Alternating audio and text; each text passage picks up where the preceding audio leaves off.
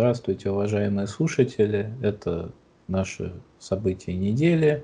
А, и начать я бы хотел с нашей постоянной рубрики «В России кого-то сажают». Ну, на этот раз условно. А, политику и руководителю движения «За новый социализм» Николаю Платошкину дали пять лет условно. И у меня в связи с этим вопрос.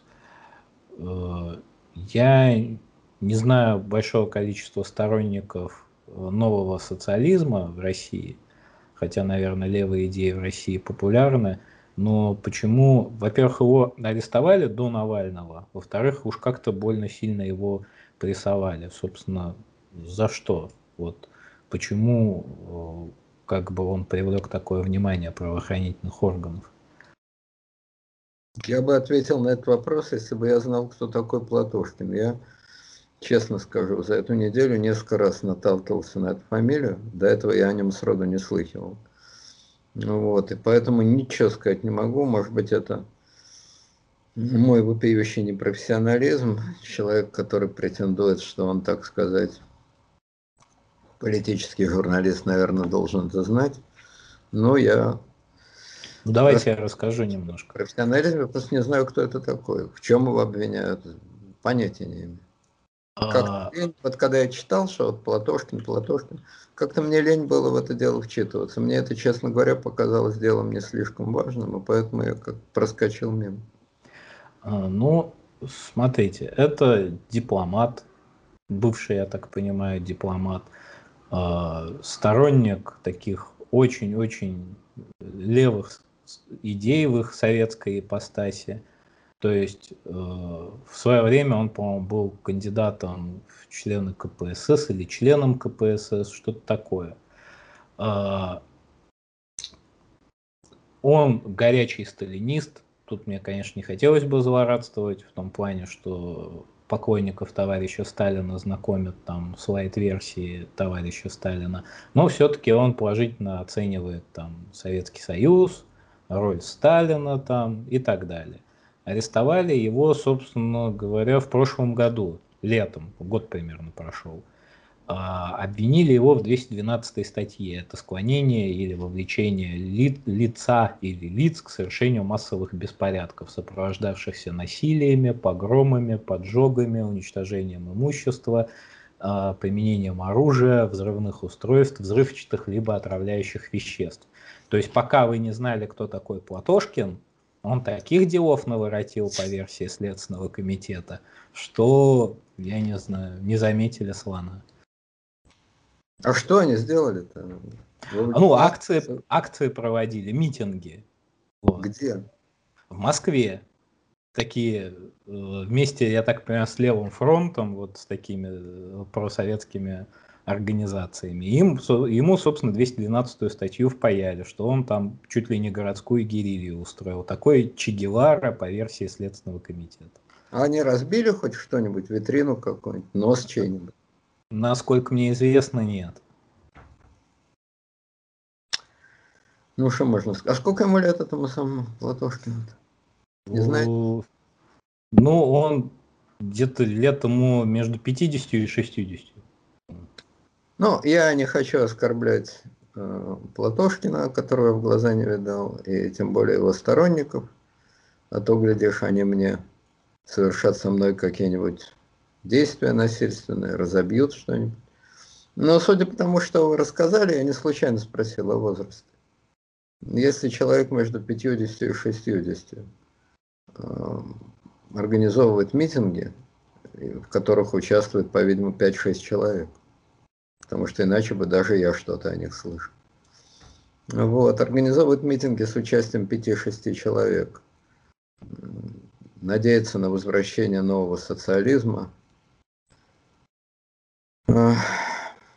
И называет себя политическим лидером, то не в обиду ему быть сказано, я могу парламентски назвать его только одним словом. Чудак. Все, что я могу о нем сказать. Пардон, я уточню. Я уточню, это важная деталь. Дело в том, что, насколько я понимаю, этих э, митингов не было, а поводом послужили ролики на Ютубе, а, которые, на которых он призывал выйти на митинг во время пандемии. Понятно. Но это лишний раз подтверждает, что перед нами вполне безобидный городской чудик. Собственно говоря, в России городских чудиков довольно много. Наиболее известный городской чудик – это, конечно, чудик-разведчик, подвиг чудика. Я имею в виду, естественно, террориста Квачкова, который, значит, э, пытался убить Чубайса и с расстояния там 100 метров или сколько-то этот знаменитый специалист по подрывным операциям не мог попасть в большой автомобиль. А потом из арбалетов пытался закончить дело, которое он начал из кустов. Ну, короче Реально говоря... из арбалетов? А? Из арбалетов, да, он создал группу, которая должна была стрелять из арбалетов и с помощью арбалетов взять какой-то город, по-видимому, провозгласить там юрисдикцию Ричарда Львиное Сердце, а он в качестве Айвенга на белом коне и с арбалетом, притороченным к седлу, собирался устроить крестовый поход на Москву. Все это задокументировано. Но арбалеты там были самые настоящие. То есть они настоящие или не настоящие, но арбалеты там были. Насколько я понимаю, у Квачкова, э, тьфу, у Квачкова, у Платошкина, в отличие от Квачкова, арбалетов не было. Но я думаю, что это совершенно не принципиально. Ни для производства государственного переворота в России, ни для ареста арбалеты реальные также не нужны, как и арбалеты виртуальные. Ну, сказал, что у него арбалет, значит арбалет. Значит, почему его так долго мытарили, и почему ему дали 5 лет, и почему ему дали 5 лет условно? На эти вопросы, я думаю, ответ совершенно искать бессмысленно. Надо знать внутреннюю кухню Следственного комитета. По-видимому, Следственный комитет занимался этим делом, я так понимаю. Да, да, искал. Ну вот в Следственном комитете сидит э, фигова туча, тоже чудаков, прямо скажем, не в обиду сказано. Но чудаков хорошо оплаченных тех чудаков, которые все-таки знают, с какой стороны на бутерброде сыр. И, значит, стол не грызут. А, в общем, чудаки, конечно. И вот эти, ну, чудаки в каком смысле? Ну, в том смысле, что когда взрослые дяди годами занимаются ничем, ну, как их назвать, кроме чудаков? Они же свою жизнь тратят на это. Они думают, что они очень хитрые, что они кого-то объегоривают, и ни за что получают деньги. Ну, Бастрыкин стихи пишет хотя бы. Да, Бастрыкин хотя бы получает деньги для того, чтобы писать поэмы. Это я понимаю. В конце концов, Пушкин тоже был камер-юнкером и пользовался этим делом для того, чтобы стишки сочинять. Так что Бастрыкин-то пределе, тут вопросов нет. Но если они, но те из них, кто почему-либо не пишет стихов, а сочиняют протоколы, прозаические вполне, то они думают, что они кого-то перехитрили, а перехитрили они себя. Свою единственную жизнь, поскольку второй им Следственный комитет прирезать не может, отрезать может, прирезать вряд ли. Второй жизни у них не будет. И они эту единственную жизнь тратят на сочинение вот таких дел, Платошкиных там и так далее. Ну, они на это могут сказать, о чем мы еще можем. Пьяными под забором валяться тоже разум. Если ты ничего, кроме как пьяным под забором валяться не можешь, то лучше, для тебя лучше, шить дела Платошкиным или ментом быть. Ну, чего ментом хорошего? Бомжей подбирать. Облюют еще. Облюют, пихнут, воняет от них. Платошкин, я опять-таки не знаю, какой он человек, но трудно представить, что он блюет, что он там плохо пахнет. Дипломат все-таки. А? Дипломат все-таки был. Дипломат, ну дипломаты, прям скажем, разные бывают. Вот. Но неважно. Будем считать, что он человек аккуратный. Э, Воняевкой не занимается, блевать не блюет. Поэтому с ним иметь дело, конечно, намного приятнее, физически, физиологически приятнее, чем э, быть ментом, значит, э, в метро или там рядом с метро, бомжей подбирать. Вот, я понимаю, что многие слушатели меня гневно обвинят э, в издевательстве над жертвой режима. Но я вам честно скажу, что поскольку мне этот самый Платошкин представляется чудаком, ну как сказать, чудаков арестовывать не надо. Это правда. И мытарить их не надо. Но с другой стороны, чудаки, они тем и отличаются, что им нравится, потому они и чудаки. Что им, по-видимому, нравится, когда их арестовывают, когда с ними возятся там и так далее, и так далее. То есть вполне возможно, я этого, естественно, не утверждаю, но вполне возможно, что награда нашла героя. И что, когда эти люди сочиняли свой роман, они-то, наверное, едва ли кайф большой ловили. Просто зарплату отрабатывали. А он, вполне возможно, действительно словил кайф. Он стал известен, вот э, даже такой равнодушный далекий человек, как я, услыхал его фамилию. О нем говорят, о нем пишут. Миг славы. Жизнь удалась. И, в общем, ничего страшного с ним, тем не менее, не сделали, но что ж пять лет условно. Если он не будет продолжать чудачествовать, то так условно и останется. Поэтому не могу сказать, что я просто, значит, полон сочувствия. Я к чудакам отношусь нормально. Считаю, что без них жизнь бессмысленно, ну, плоская, не бессмысленно, но плоская, скучная. Без них чего-то не хватает. Это в целом. А каждому по отдельности никаких абсолютно чувств не испытываю. Вот, священный гражданский гнев, э, вырвать из головы последние волосы и крикнуть «палачи-убийцы», у меня тоже никакого желания нет. Что у нас полицейский режим, что людям шьют дела просто так, и что это делается исключительно для оправдания э, своего бессмысленного существования, это известно давно. Это известно давно. Кстати, чтобы кто не подумал, к Квачкову как раз это не относится. Пусть арбалеты, пусть э, Романа Ивенга, но если арбалетом махнут в башке или стрелу в тебя пустят, то мало не покажется. Это тебе не новый социализм, это намного хуже. Поэтому кого-кого Квачкова-то повязали по делу. Другое дело, что он чудик, это правда. Но чудики тоже могут дело натворить. Вот, ну, короче говоря, не о Квачкове речь, а об этом самом, значит, Платошкине – вот, поэтому факт полицейского произвола, известен, известны такие факты. Вот, и, честно говоря, их так много, они так часто, это система, это, значит, дискурс, это лыжня. Поэтому каждый раз вспыхивать, как будто в первый раз. И так далее, у меня просто, ну, нет желания изображать священные эмоции я, естественно, не буду. Поэтому говорю как есть. Бюрократические развлечения, попытка оправдать свое бессмысленное существование, принести посильный вред обществу, невеликий, но посильный вред, это с одной стороны, а с другой стороны какой-то, по-видимому, судя по тому, что вы говорите, достаточно безобидный чудак, который ищет приключений и нашел себе относительно безопасное приключение. Вот то, что я могу сказать. Да, я присоединяюсь к вами сказанному и горячо советую уважаемым сотрудникам Следственного комитета писать стихи, а не шить дела.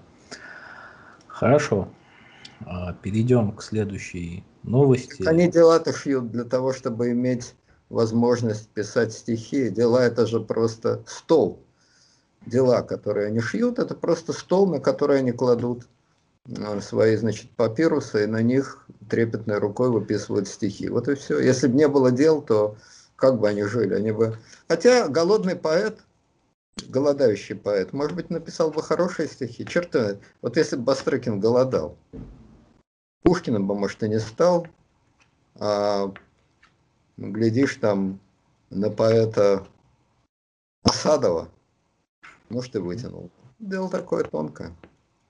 Ну, вы хотите сказать, что сотрудники Следственного комитета просто прочитали стихи Валерия Брюсова, который писал такую строчку о том, что все есть в жизни источник певучих стихов, да? Ну, хорошо. Хорошо, что Валерий Брюсов не работал в Следственном комитете. А он там дело понаделал. Всего-то нравственными устоями, он бы там понатворил немало, это уж точно. Поэтому можешь ты не быть, а следаком ты быть обязан. Хорошо. Собственно, перейдем к второй новости. Владимир Путин вдруг ни к селу, ни к городу вспомнил статью в российской газете 2006 года, где сотрудник ФСБ... Сейчас, тут надо просмеяться. А сотрудник ФСБ писал о том, что он читал мысли Мадлена Улбрайт, это был госсекретарь США, а, и среди прочего он там прочитал вот такую, такие интересные мысли о том, что России несправедливо принадлежит Сибирь, ну, не положено, что одному государству так много богатств. Он вспомнил эту замечательную статью про чтение мыслей, а, и тут я бы хотел бы попросить вас прочитать мысли Владимира Владимировича, вы все-таки тоже в российской газете работаете. Чем продиктовано это замечательное воспоминание. Это замечательная да, мысль. Мне это напомнило вся эта мизансцена. Напомнил старый анекдот, когда человек значит, сидит в консерватории, вдруг громко трехэтажно ругается матом. На него шикают, что ты, что ты? Бах навеял. Вот, значит, бах навеял, и вдруг громко выругался. Это бывает. Музыка способна творить страшные вещи как говорил Владимир Ильич, ужасная нечеловеческая вещь. Вот музыка и статьи в российской газете, по-видимому, способны на впечатлительных людей страшно действовать. Значит, э, кстати сказать, в своем а, значит, э, спиче Путин э, Матлента не назвал. Он человек осторожный, а то назовешь старуху, она в суд подаст. Ну, мы это понимаем.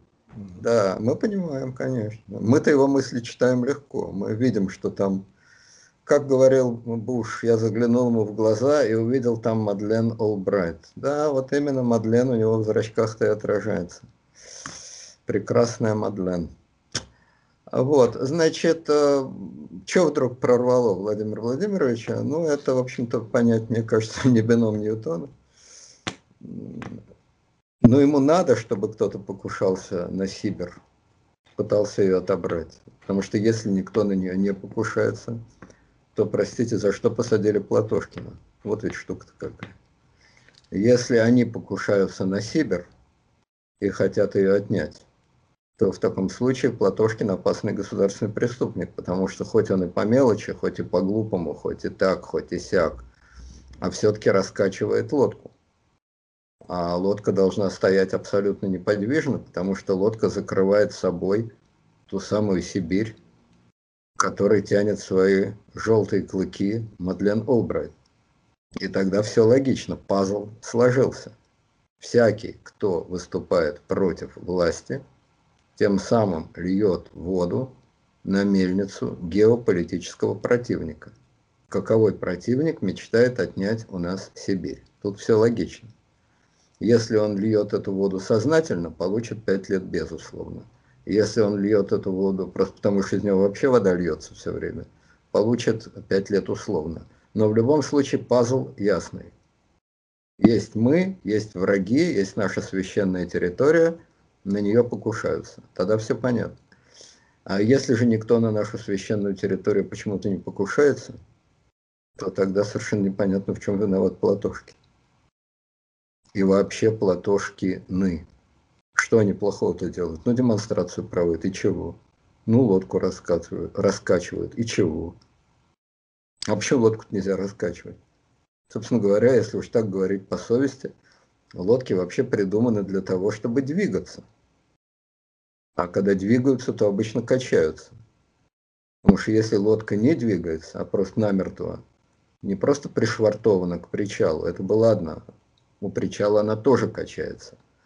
А вот если лодка вообще не двигается, и двигать ее невозможно, то, помилуйте, это какая-то странная лодка. Она, значит, стоит на стапелях, при, прибита к этим стапелям.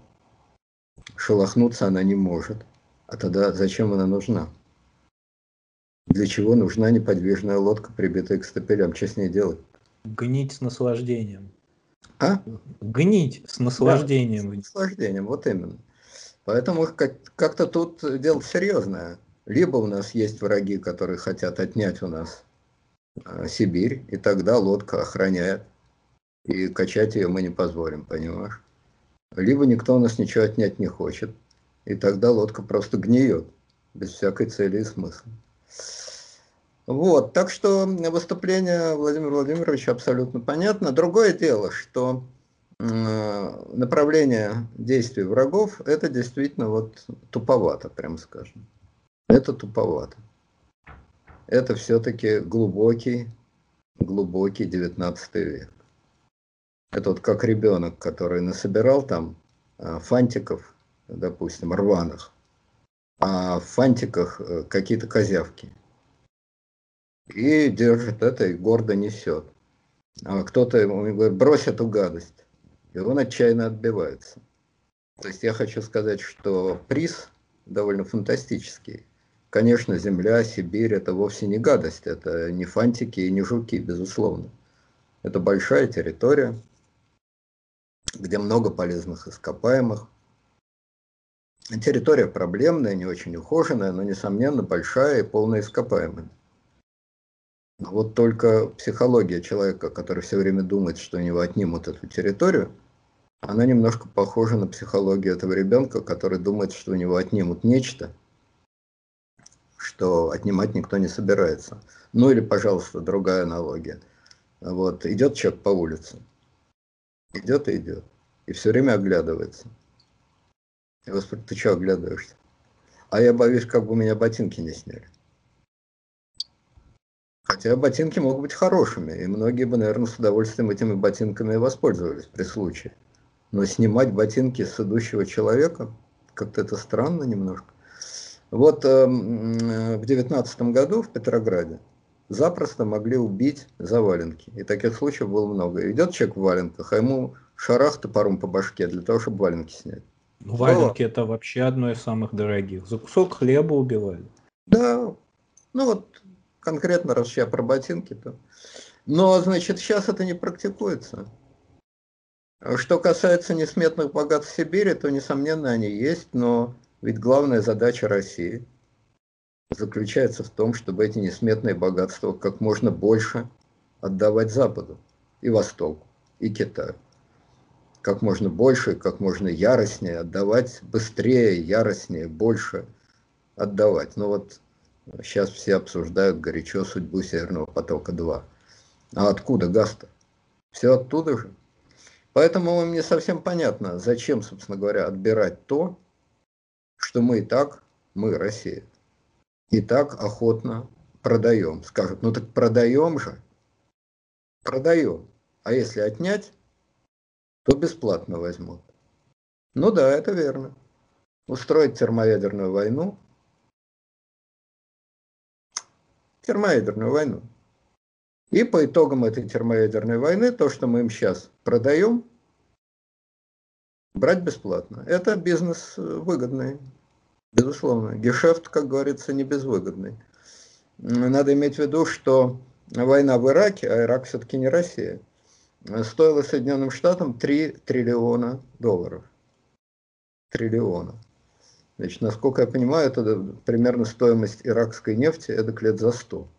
При том, что по итогам войны Соединенные Штаты никакую иракскую нефть отнюдь не захватили, а вся нефть осталась в распоряжении Ирака.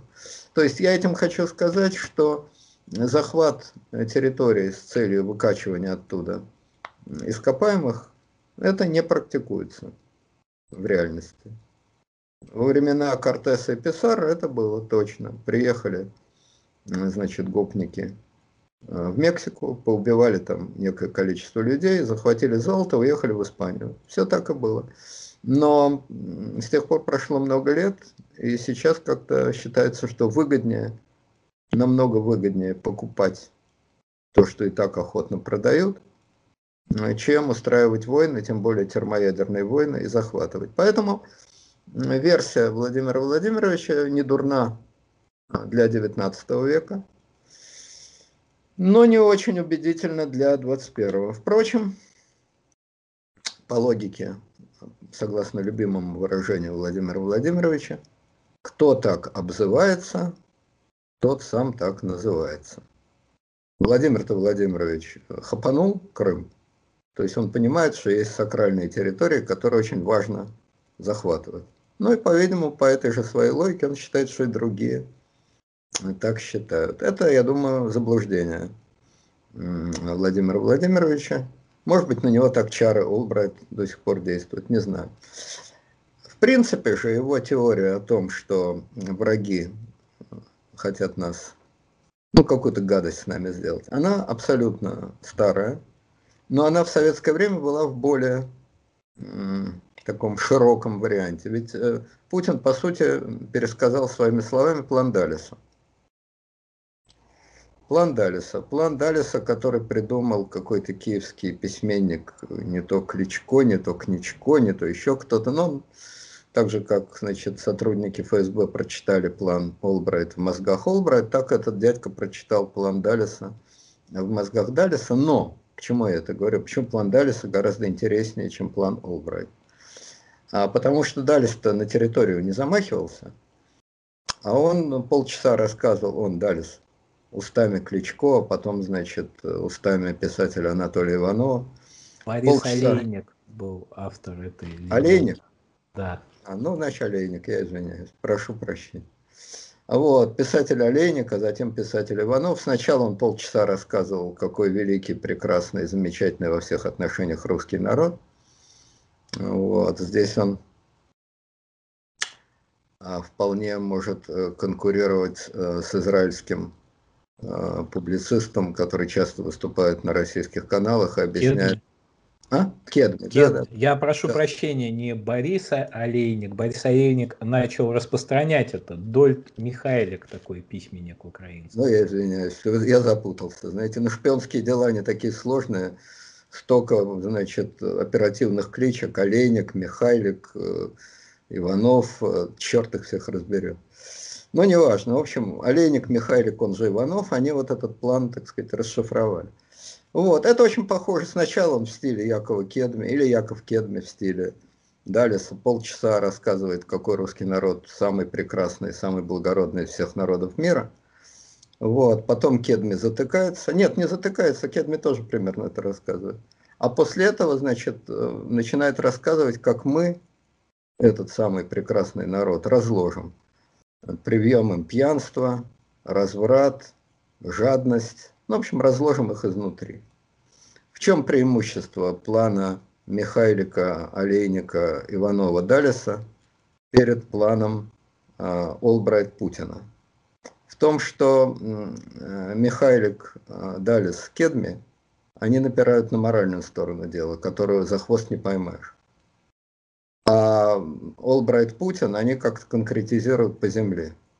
По поводу земли, эта тема такая конкретная, можно спорить. Хотят они захватить землю, не хотят они захватить землю. Тут что-то есть реальное. А когда говорят, что вас разлагают, приучают пить, ругаться, развратничать, безобразничать, внушают вам дикие мысли о том, что хорошо иметь много денег, а духовность никому не нужна, то тут ухватить невозможно ну просто невозможно. Понятно, что те, кто развратничают и безобразничают, делают это по наущению ЦРУ. Это естественно. Вот один был такой видный публицист в России, не Михайлик и не Иванов, а Емельянов. Он, значит, сделал майку себе, на которой было написано «Куришь?» знак вопроса. «Пьешь вино и пиво?» знак вопроса ты пособник Тель-Авива. И это вполне понятно. Действительно, люди, которые курят и пьют вино и пиво, они это делают, очевидно, по наущению Тель-Авива, а может быть и ЦРУ. Поэтому такие материи, они абсолютно не верифицируемы. А когда Путин грохочет кулаком и кричит «не отдадим», «не отдадим про Сибирь», я говорю, ну вот человек идет по улице и вдруг яростно начинает топотать ботинками, кричать, не отдам ботинки, не отдам ботинки. И прохожие в ужасе от него шарахаются во все стороны. Вот, это верифицируемо. Стук каблуков по асфальту э, вполне проверяем. А разговоры о том, что вот, вот лежит пьяная скотина, нализался в ЦРУ и приперся, значит, или там нализался виски от ЦРУшников, и вот валяется посреди троллейбуса, сволочь. Пытается нас, наш троллейбус повернуть не в ту сторону. это проверить намного сложнее. Связи этого алкаша с ЦРУ проверить намного сложнее. Так что Владимир Владимирович абсолютно в своем репертуаре. Он живет и борется, и дерется с ветряными мельницами, построенными в XIX веке, яростно их атакует, значит, пронзает копьем во имя своей Дульцинеи сибирской. И, значит, сразил мощным хуком, сразил Мадлен Олбрайт, причем дипломатическая хитрость Владимира Владимировича так велика, что старуха даже в суд на него подать не сможет. Если она скажет, вы мне приписали, он покрутит пальцем у виска и скажет, вот они пальчики-то, где я тебя назвал? Мадлен скажет, я это прочла в ваших мыслях. Ах, ты прочла это в моих мыслях? Ну, тогда вали в спецотдел ФСБ и выясняй, кто чьи мысли лучше читает. Хорошо. Перейдем к следующей новости. Это северный поток Шредингера. Вот. Совершенно непонятно э, насчет того, что с этими санкциями. Вроде как сначала администрация мистера Байдена сказала, что вводить санкции нецелесообразно, потому что их придется вводить против немецких там компаний, а с Германией ссориться не, не хочется. В итоге ввели санкции против академика Черского, там Какой капитан... номер давно? Нет, против судна, корабля. Вот. Капитана Беклемишева, это тоже судно. В общем, не швартоваться им э, в Майами, а не швартоваться им на берегу. Э, американском. У меня вопрос. Вот это непоследовательность, это же очевидно проявление слабости. сейчас уже можно, э, вероятно, не сомневаться в том, что достроят этот горемычный Nord Stream. Почему так очевидно надо демонстрировать свою слабость? Или вы думаете, администрация Байдена глубоко пофиг на свою слабость в отношении России? А может быть это дьявольский план, попытка свести Путина с ума? Вот утром Путин и Лавров просыпаются и читают, что санкции ввели. Они начинают готовить контрсанкции. Через три часа им сообщают, что санкции отменили. Только в обратном порядке все произошло. Сначала они сказали, что санкции они вроде как вводить особо не собираются, а по-моему все-таки посидели, посидели и ввели. Напоминает историю с вводом войск в Афганистан. Там тоже Политбюро нашло 100 тезисов против ввода войск в Афганистан, а потом взяли и ввели. Так вот санкции в итоге ввели или не ввели? Против судн, против отдельных э, морских судов ввели. А в целом я так и не понял. Я же говорю, санкции там, Шредингера. Там же еще есть еще одно, там же разделение, там же властей-то до черта, это же вам не Россия. Конгресс же требует ввести все равно большие санкции против всей этой истории.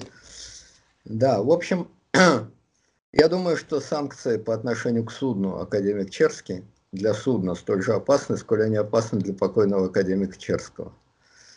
Поскольку покойный ученый едва ли собирал, просил бы перенести его могилу в штат Майами.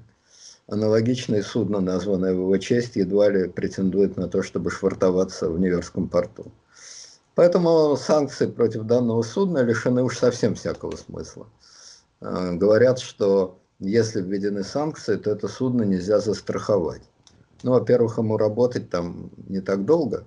Едва ли американцы пошлют водолазов его взорвать просто в волнах, а, в водах Балтики. Так? А во-вторых, его же можно застраховать не обязательно в немецкой компании. Застрахуют, создадут какую-нибудь специальную под это дело российскую компанию, которая будет финансироваться там напрямую из, не знаю откуда, из Сбербанка ну или как-то на кривую, так запутают, что не поймешь, откуда она финансируется, и застрахуют этого самого э, Черского и не придерешься. Или, наконец, не застрахуют. Но вряд ли, я говорю, пошлют, значит, водолазов взрывать этого Черского. Поэтому что там, застрахуют, не застрахуют. В общем, судя по тому, что вот происходит, по-видимому, все-таки этот поток достроят. И Америке хватило только на то, чтобы затормозить это дело э, на полтора или два года. Он формально должен был, поток этот формально должен был излиться из Сибири в конце 2019 года. А теперь, по-видимому, в лучшем случае в конце лета 2021 года. Но, с другой стороны, ковид. Да и вообще, когда это стройки так уж точно день в день исполняются. То есть э, в этом арм-рестлинге, судя по тому, что мы видим, Россия положила таки лапку Соединенных Штатов и плотно ее припечатала. А, вот. Почему американцы ведут себя как такие абсолютные идиоты, демонстративные идиоты? Ну, трудно ответить на этот вопрос. В общем, изначально было более или менее понятно, что они не изнасилуют Германию. Но немцы хотят, чтобы этот поток был. Ну, как ты их изнасилуешь? Ну, хотят они этого, и все.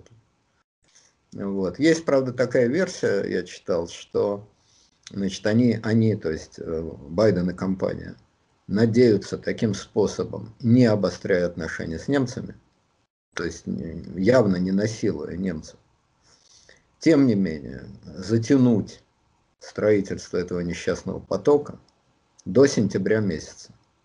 А в сентябре в Германии пройдут выборы в Бундестаг, и есть шанс, что на этих выборах победит партия зеленых, которая изначально заявила, что она категорически против этого самого Северного потока, правда непонятно, но против потока, откуда им брать-то? Газ, нефть, кто им, с неба что ли пойдет? Не очень понятно, но я просто не знаю деталей, может быть у зеленых есть какие-то планы, может быть они надеются, что это их не Грета своим жарким дыханием обогреет всю Германию, я не знаю. Но, ну, вообще изначально история была такая, что после аварии на АЭС Фукусима Германия отказалась полностью от атомной энергетики, и вся генерация у них энергии, я так понимаю, может быть э, именно покупной, то есть экспортной из э, таких стран, как Россия. Насчет, э, тогда Путин, по-моему, пошутил, что дровами топить будете. Вот. Может быть, я не знаю, они захотят вернуться, хотя какие они тогда зеленые, если они хотят заново развивать другие виды энергетики. В том-то и дело. Ну, может, они махать руками будут, как ветряные мельницы, приделают какой-то проводок, и от этого энергетика пойдет, черт знает. Пока они только языками машут. Но, тем не менее, вот я читал такую версию, что дьявольский расчет Байдена заключается в том, чтобы не ссориться с Германией, то есть явно не насиловать Германию, а добиться, дождаться сентября, надеяться на победу зеленых, и тогда этот самый э, поток все равно остановят уже сами немцы. Ну, в общем, как-то мне это кажется не очень все убедительным. Я думаю, что немцы хотят этого потока, американцы не хотят ругаться в дребодан с немцами, тем больше это действительно уже какое-то хамство просто запредельное. Все-таки Германия, как ни крути, суверенная страна. И Россия вроде бы тоже суверенная страна. И если две суверенные страны хотят друг с другом торговать, отнюдь не привлекая к этому Америку, то возникает простой вопрос, а американцам-то какое собачье дело? Ну, хотят и торгуют, не хотят, не торгуют. Нет, ну а может быть альтернатива будет в том, что э, Соединенные Штаты будут поставщиком. В конце концов, может быть вполне прагматичная причина, что не покупайте у них, покупайте у нас. Насколько я понимаю, об этом много писали, но насколько я понимаю, сейчас это тоже не так, потому что это еще имело какой-то а, смысл во времена Трампа что Трамп поощрял вот эти вот газовые, там, нефтегазовые компании, которые работали значит, открытым там способом каким-то, размывали э, пласты. Ну, в общем, боюсь наврать технически, но смысл а такой... Добыча методом разрыва пласта, да, варварская, она считает. Во-во, что Трамп поощрял эти нефтегазовые компании. А Байден как раз начал с того, что эти нефтегазовые компании – стал прессовать, что они нам приносят большой вред как раз экологии. Но если ты их прессуешь, то спрашивается, откуда же тогда возьмется тот самый газ, который немцам нужен. Вот, поэтому не очень я понимаю логику господина Байдена. А почему он сначала вводит, а потом отменяет, то есть изображает из себя какого-то вселенского дурака, но я думаю, что он это делает просто потому, что он между двух огней. С одной стороны, он не... Россия тут вообще не при делах. На Россию ему вообще наплевать. А вот на Германию нет. Портить отношения с немцами он не хочет. Это с одной стороны. А с другой стороны, он должен делать какие-то символические жесты в сторону своего Конгресса. Потому что Конгресс настроен против России ничуть не меньше, чем Дума настроена против Америки. И вот между Сциллой и Харибдой э, Байден исполняет такой малоприличный танец. Шаг налево, две шаги направо, шаг вперед и две шаги назад. Выглядит это совершенно по-дурацки. Вот. Но, но как ему быть, если бы он вообще ничего не сделал, наверное, в Конгрессе бы его совсем задолбали. Это надо знать их внутреннюю политическую кухню. Вот сейчас, значит, какие-то конгрессмены, я вот читал от Северной Дакоты, что ли, еще откуда они, значит, внесли в Конгресс проект резолюции, а, согласно которой они обходят решение Байдена, они, то есть Конгресс, обходят решение Байдена и накладывают такие санкции отнюдь не только на Черского, но и на немецкую компанию, которая этим занимается. Внесли республиканцы. Если у них по поводу Путина такой консенсус, что демократы между Путиным и Байденом выберут Путина, то есть на зло Путина будут голосовать против решения Байдена, ну хотя бы часть демократов, то тогда вроде бы Америка должна эти самые санкции вводить, и опять вся эта история запутывается. Она еще особенно издевательски выглядит по отношению к России, ну, потому что там достроить-то осталось всего ничего. Какие-то несчастные там 5% пути. То есть совсем близок локоть. Совсем близок локоть. А не укусишь. Вот, но в итоге, я думаю, все-таки по совокупности, что Россия, не Россия, а Германия, что Германия дожмет таки этот самый поток, и что все-таки его скорее построят, чем не построят. Хотя, какие еще фортеля выкинет американская сторона, сейчас, конечно, угадать невозможно. Выглядит это все, конечно, как совершеннейший фарс. Вот если бы Николай Платошкин стал президентом Соединенных Штатов, то, наверное, вот он бы как-то примерно так орудовал. Вот, но, но в политике вообще фарсов много. Это, как говорится, не единственный. А значит, э, идея очень популярная почему-то, что благодаря этому потоку Россия ставит Германию в зависимость от себя, она мне вообще непонятна. Почему, если есть торговля, то продавец ставит покупателя в зависимость. Это все-таки не советский магазин. Но если это монополия, то это логично. Но тут нет никакой монополии. В том-то и дело, это не монополия немцы могут в конце концов этот самый газ покупать и в других местах, прямо скажем. Ну, дороже немножко. Это раз. А во-вторых, а что значит зависимость? Что Россия может потребовать? Вот она поставила в зависимость. И что она потребует от Германии? Выйдите из НАТО, перейдите на славянскую письменность, признайте наше духовное превосходство, водрузите красный флаг над Бундестагом и не снимайте его никогда. Что Россия может потребовать от Германии? Каких таких невероятных вещей? Вступите с нами в военный союз. Ну что, чего? Ничего они от Германии потребовать не могут. По-моему, наоборот, скорее. Газпром, если он э, увеличит поставки в Европу, то он будет в большей зависимости от Европы, потому что Германия это в случае чего? Другого поставщика найдет, пусть и подороже. А вот найдет ли Россия другого покупателя, то есть «Газпром», найдет ли «Газпром» другого покупателя, если вдруг немцы скажут «нет, мы отказываемся». Вот это большой вопрос. Да, тут вспоминается история с вот этими технологиями Сименса, которые в Крым э, попали. То есть была такая история, то что Россия купила, ну, заключила контракт с немецкой фирмой Siemens, знаменитой, поставили какое-то оборудование, и они, ну, Россия якобы клялась, божилась о том, что это не в Крым, ни в коем случае. Потом это оборудование попало в Крым, и Сименс сказал, ну вот нас обманули. Насколько они это не знали и не понимали, это опять же вопрос открытый, но единственная, по-моему, опция, которая есть у России, это попросить какие-то технологии, не приказать, вот Siemens, доставь нам вот это, потому что Siemens, ну просто как минимум частная компания, а попросить каких-то льгот, в чем-то посодействовать. Это вполне нормальные торговые отношения. Отношения нормальные, но в обмен на газ можно просить льготы по газу. А вот такое предложение, мы вам газ, а вы нам какие-то новейшие технологические разработки, не имеющие к газу ни малейшего отношения, то есть мы поставляем газ такой-то фирме, а в обмен мы требуем от совершенно других немецких фирм каких-то поставок, которые по тем или другим причинам запрещены, с какого перепугу? Фирмы разные, связи никакой нет. Ну, допустим, условно нам нужны какие-то разработки немецких фирм там в области биотехнологий, допустим.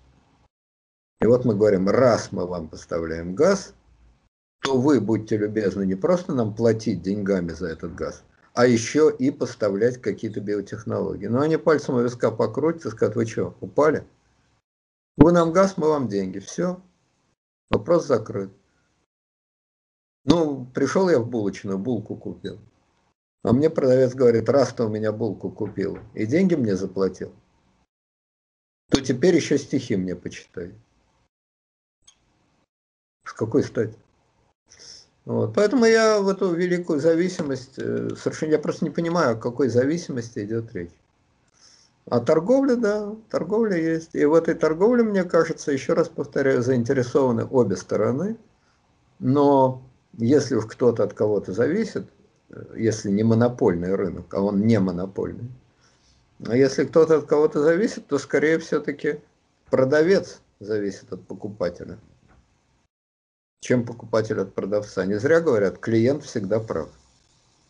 Вот это, мне кажется, более справедливая поговорка, чем советская. Вас много, а я одна. Это неправда. В Европе много стран, Газпром, это верно, но Газпром далеко не один. Далеко не один. Многие страны могут поставить газ вместо Газпрома. И газопроводы провести, и, значит, доставлять газ э, морским путем и так далее, и так далее. Поэтому идея, что с помощью газопровода Россия будет диктовать условия Европе, это чушь. Советский Союз, между прочим, был крупнейшим поставщиком газа и нефти в Европу. Газ в обмен на трубы. Да, газ в обмен на трубы, по которым шел газ. Это нормально. Советский Союз был крупнейшим поставщиком газа и нефти в Европу. И как? Это помогало Советскому Союзу давить на Европу и добиваться от Европы каких-то преференций, я бы так не сказал. Хорошо. А, перейдем к следующей новости.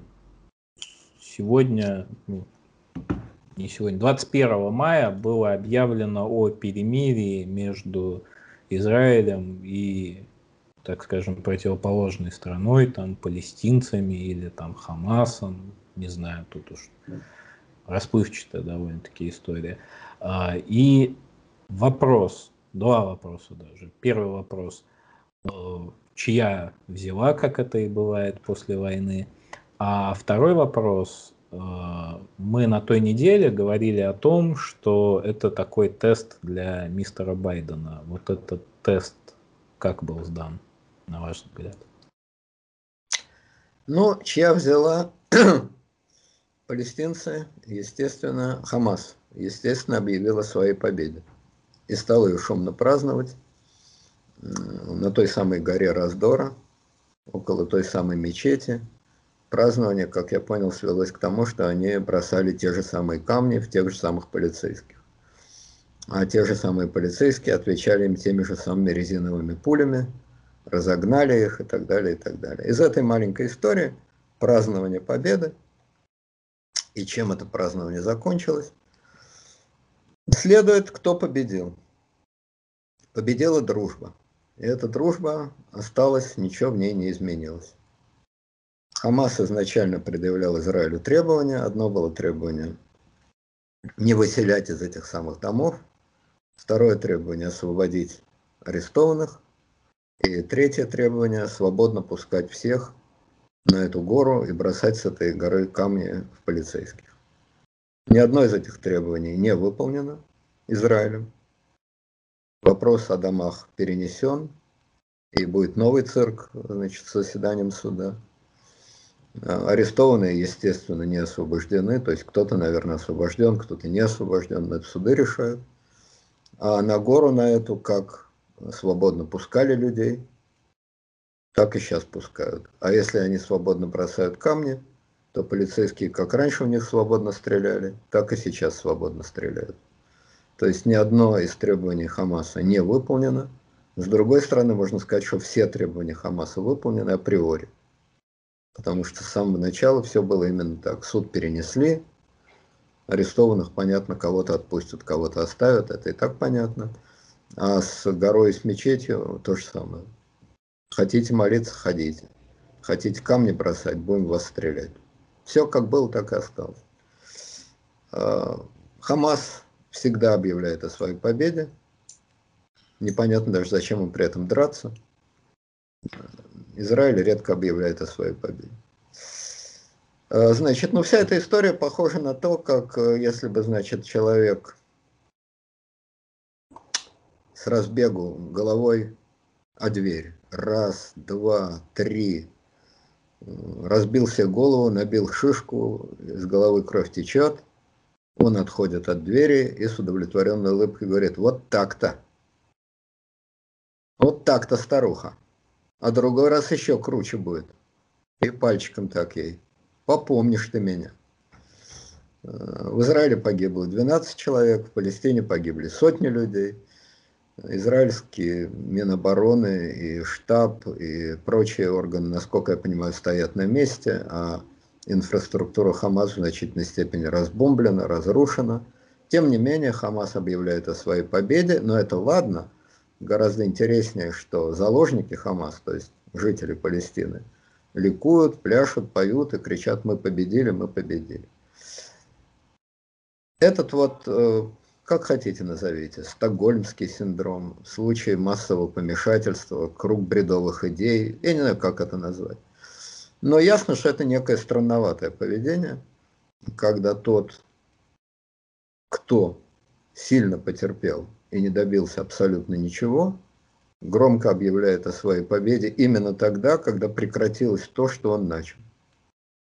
Сам начал, сам прекратил, сам объявил о победе. Э, в этой истории любопытно другое, мне кажется. Э, любопытна реакция, значит, Хизбаллы. Казалось бы, и мы так и думали, в прошлой передаче даже об этом была информация, что Хизбалла откроет второй фронт против Израиля.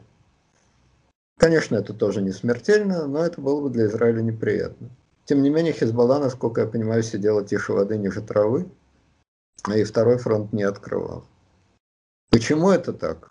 Я не знаю. Не то до такой степени смертельно напуган. Лидер этой самой Хизбаллы там 10 лет назад, там 12 лет назад его здорово помяли, но, в общем, жив-здоров. Не то он до такой степени смертельно напуган.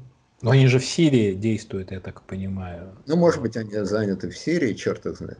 Но, в общем, факт тот, что они второй фронт грозились открыть и не открыли.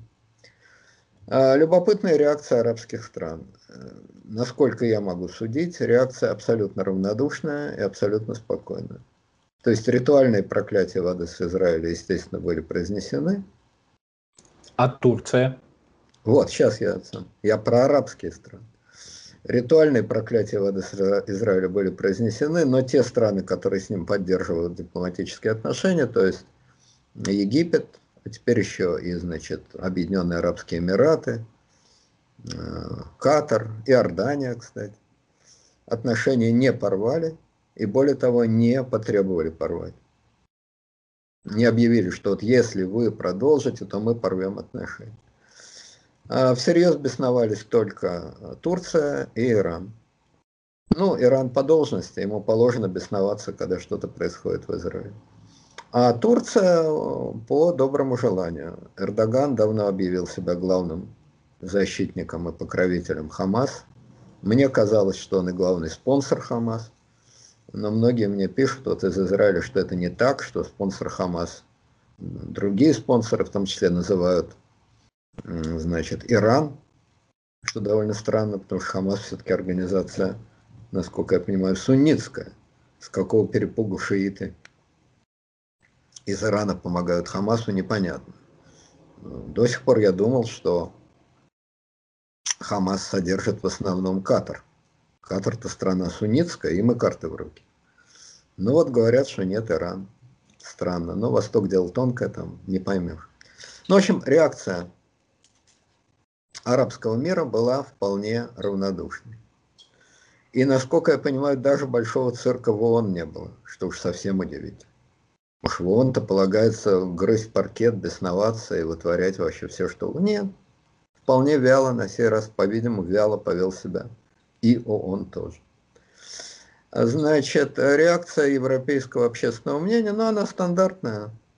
Э, в споре черный-белый, по определению прав черный. В споре мужчина-женщина, по определению права женщина. Впрочем, слова мужчина и женщина произносить тоже неприлично теперь. А в споре гей, гетеросексуал, ну тут и говорить нечего. Ясно, что гетеросексуал не может быть неправ. Ну и так далее. Соответственно, в споре... Наоборот, я так понимаю. Ой, ну естественно, гей. Ну слушайте, вот, вот, вот оговорка по Фрейду. Вот это, ваш шовинист просто. Да, это говорит о том, насколько во мне все-таки глубоко сидит вся эта мерзость. Вот из меня не выковыряешь уже. Но Ничего, я... и вас вылечит. Да вот боюсь, что уже... Да, вот, вот оговорочка. Вот оговорочка. А другой раз ведь так и брякнул, что в споре белого с негром и белый прав. А в споре, значит, евреев с Хамас, то евреи правы. Ну, ну, про евреев понятно, сам такой, что с меня взять. Да и белый тоже. Да если вдуматься, и гетера. В общем, конченый. На самом деле, абсолютно безнадежный, конченый. Конченый проклятый совок и путинист. Тут все, так сказать, на поверхности. Вот, а, значит, соответственно, левая Европа вела себя как положено, Грета там вырвала, значит, клок из седых усов и тоже что-то там вякнула. Вот, ну, в общем, европейцы вели себя, как им европейцам положено. Я бы только не спешил а, на месте еврейцев говорить, что реакция европейцев – это стопроцентный антисемитизм. Элементы антисемитизма там есть, но я думаю, гораздо важнее не антисемитизм, а обязательный политкорректный дискурс при котором вот в любом споре, который я только что перечислил, понятно, кто прав по определению, а кто не прав тоже по определению. Но далеко это дело не зашло. Европа очень умеренно бесновалась, то есть очень умеренно. Насколько я понимаю, ни массовых демонстраций против Израиля, ни сожжения флагов, ни там прочих удовольствий почти не было. То есть э, Хамас им дал такую, значит, мизансцену, а они очень вяло поаплодировали. Так, знаете, пожевывая чипсы и поглядывая и позевывая по сторонам. То есть реакции не было никакой. Вот, такая же примерно вялая реакция была и в России. В России, конечно, нет никакой политкорректности. И в России те, кто поддерживает Хамас, это просто старые добрые антисемиты, тут никаких вариантов нет. Вот, но тоже они как-то выступили крайне вяло. Я, честно говоря, не смог себя преодолеть и не смог себя заставить смотреть передачу Соловьева. Хотя мне было жутко любопытно. Как Соловьев, который на каждой передаче орет как сумасшедший, я еврей, я еврей, я... затрахал всех. Просто реально затрахал тем, что он еврей. Ну, случилось с тобой, Соловьев, такое несчастье. Что ты орешь-то об этом с утра до вечера? Че ты орешь с утра до вечера, что ты еврей? Ну ладно, такая у него милая черта. Я еврей. Хорошо, ты еврей. Ты еврей, Кедми еврей, Жириновский еврей. Вы все евреи. Рад за вас. Так как эти, эти евреи вели себя в этой ситуации? Это мне было жутко любопытно. Как Соловьев разрулит ситуацию? Начальство молчит горбовым образом.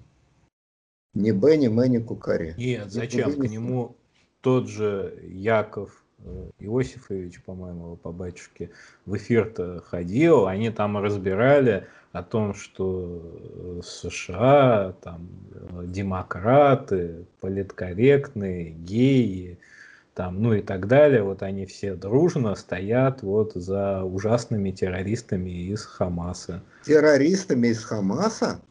Ну, я подозреваю, что да. Ну, давайте, я вот вы говорите, я его твиттер прочту. Он меня банил как-то в своем твиттере, но вроде как Сейчас я с другого аккаунта прочту, что он пишет. Погодите, так это бунт?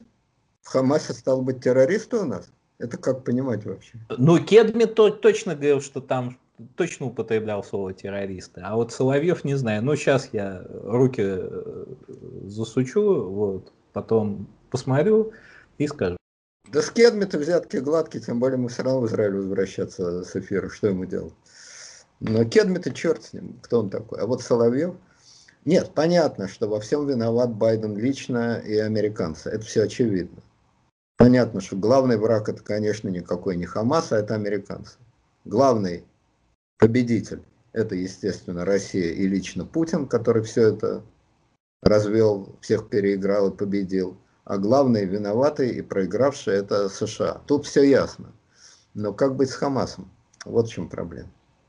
Если Соловьев пискнул, что Хамас это террористы, ну тогда Соловьев сам террорист какой-то. По крайней мере, МИД России ничего подобного не говорил, ни прямо, ни криво. МИД все время мудро объяснял, что ребята, давайте жить дружно, нефиг тут дурака валять, мы за все хорошее против всего плохого.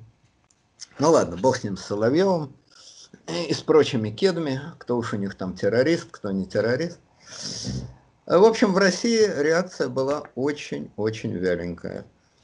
Что говорит о том, что нормальных ядреных юдофобов маловато осталось. И как-то вообще им все это по барабану. Вот даже человека юдофоб а, не колышет, не цепляет, не цепляет. Вот. Что же касается старичка Байдена, то, по-моему, он в этой ситуации, опять же, как и с Северным потоком, повел себя очень диалектично. С одной стороны, он заявил, что Израиль имеет право на самооборону. С другой стороны, он объяснил, что хватит дурака валять, это он Нетаньяху объяснил. Хватит, кончай самообороняться, засунь свою самооборону себе куда хочешь и кончай. Один день и все. Посамооборонялся и хватит с тебя. С третьей стороны, он сказал, что он будет давать деньги э, сектору газа на восстановление не совсем понятно восстановление чего. Тех самых тоннелей, которые ведут в Израиль, чтобы израильтянам было что бомбить, что ли. В общем, Байден, мне кажется, и тут находится между Сциллой и Харибдой. Есть базовый рефлекс, вот как в отношениях с Германией вокруг Северного потока. Да, я тут, собственно, ознакомился с позицией Соловьева. А, вот, только бы правильно ее изложить. В общем, он, как всегда, между струйками. Он э, очень обрушился на Турцию за то, что как он, он сказал, назвал Эрдогана придурком или что-то в этом роде. В общем, это, это можно. Обругал его можно. всячески, вот, обругал, опять же, политкорректных сволочей, и на этом все, на этом на виллу. Правильно. Потому что ведь э, ракеты пускали все-таки политкорректные сволочи. Лично Грета приперлась и давай ракетами шмалять. Ну, Эрдоган, конечно. А Хамас-то... А Хамас э, просто дал площадку политкорректным сволочам.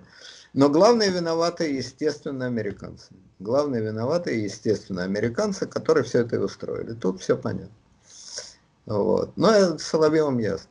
Еврей, одно слово. Ну, не зря же он себя евреем называет. Уж еврей-то найдет как, значит. Вот. Короче говоря, значит, э, э, мистер Байден здесь, я думаю, в том же положении, что и с Северным потоком. Есть базовый рефлекс. Немцы союзники, и с ними ссориться нельзя. Тут то же самое. Израиль союзник, и его право на самооборону отрицать невозможно. Это базовый рефлекс. Но есть второй рефлекс – Э, Байден э, смотрит на Конгресс. В случае, значит, Северного потока он смотрит на тех э, членов Конгресса, которые категорически против Северного потока и должен делать им какие-то преференции. А в случае с Израилем вообще запутано. В Конгрессе есть очень мощное израильское лобби. В основном оно у белых англосаксонско-немецких христиан республиканцев, среди которых евреев практически нет. И есть довольно сильная, а главное, очень быстро растущая, агрессивная антиизраильское лобби, которое в основном среди демпартии, которую представляет мистер Байден. Это отдельная интересная песня, но просто времени очень много требует. В Демпартии очень сильно влияние евреев. Я не знаю, какие у них личные э, человеческие сентименты. Может, есть, может, их вообще нет. Но они связаны же и с избирателями, и со спонсорами. Поэтому многие политики из э, Демпартии, евреи, они, конечно, стараются поддерживать Израиль. С другой стороны, основной избиратель демократов – это человек, та самая политкорректная сволочь, с одной стороны, Э, среди которой тоже масса евреев, но евреев, которые ненавидят Израиль и проклинают его на всех углах, и которые, главные, вообще антиизраильтяне. И еще очень быстро растет, значит, э, масса э, антиизраильских избирателей из числа, значит, латиноамериканцев, из числа чернокожих. Казалось бы, им-то что до Израиля? Пропадем пропном, какой он к ним вообще имеет отношение? Человек из Пуэрто-Рико приехал. Что ему Израиль? Израиль ему ничего. Но, во-первых, он, конечно, подвержен антисемитизму, а во-вторых, он вообще против белых, богатых, э, сильных э, и так далее. Всех тех, с которыми ассоциируется Израиль. И сказать прямо, что он против евреев, естественно, такой избиратель не может. А сказать, что он против Израиля, очень даже. Поэтому демократическая партия, она, значит, вихляется тудыть-сюдыть. Вот. И в целом я думаю, что а, ее антипатия к белым, богатым и сильным, она, конечно, мягко говоря, не способствует хорошему отношению к Израилю. Ну и Байден должен крутиться, как, значит, волчок. Вот, я думаю, этим объясняется его поведение. Во всяком случае, если Хамас по совету значит, своих спонсоров, будь то турки, или будь то Катар, или будь то даже Иран, во что мне все-таки трудно поверить, но говорят, что вот верь, не верь, а Иран. Если он по совету своих спонсоров хотел проверить Байдена на паршивость, то, мне кажется, этот экзамен Байден сдал на троечку. Он не так яростно защищал Израиль, как это делал бы Трамп, но Израиль, собственно говоря, в такой истории не нуждается в особой защите.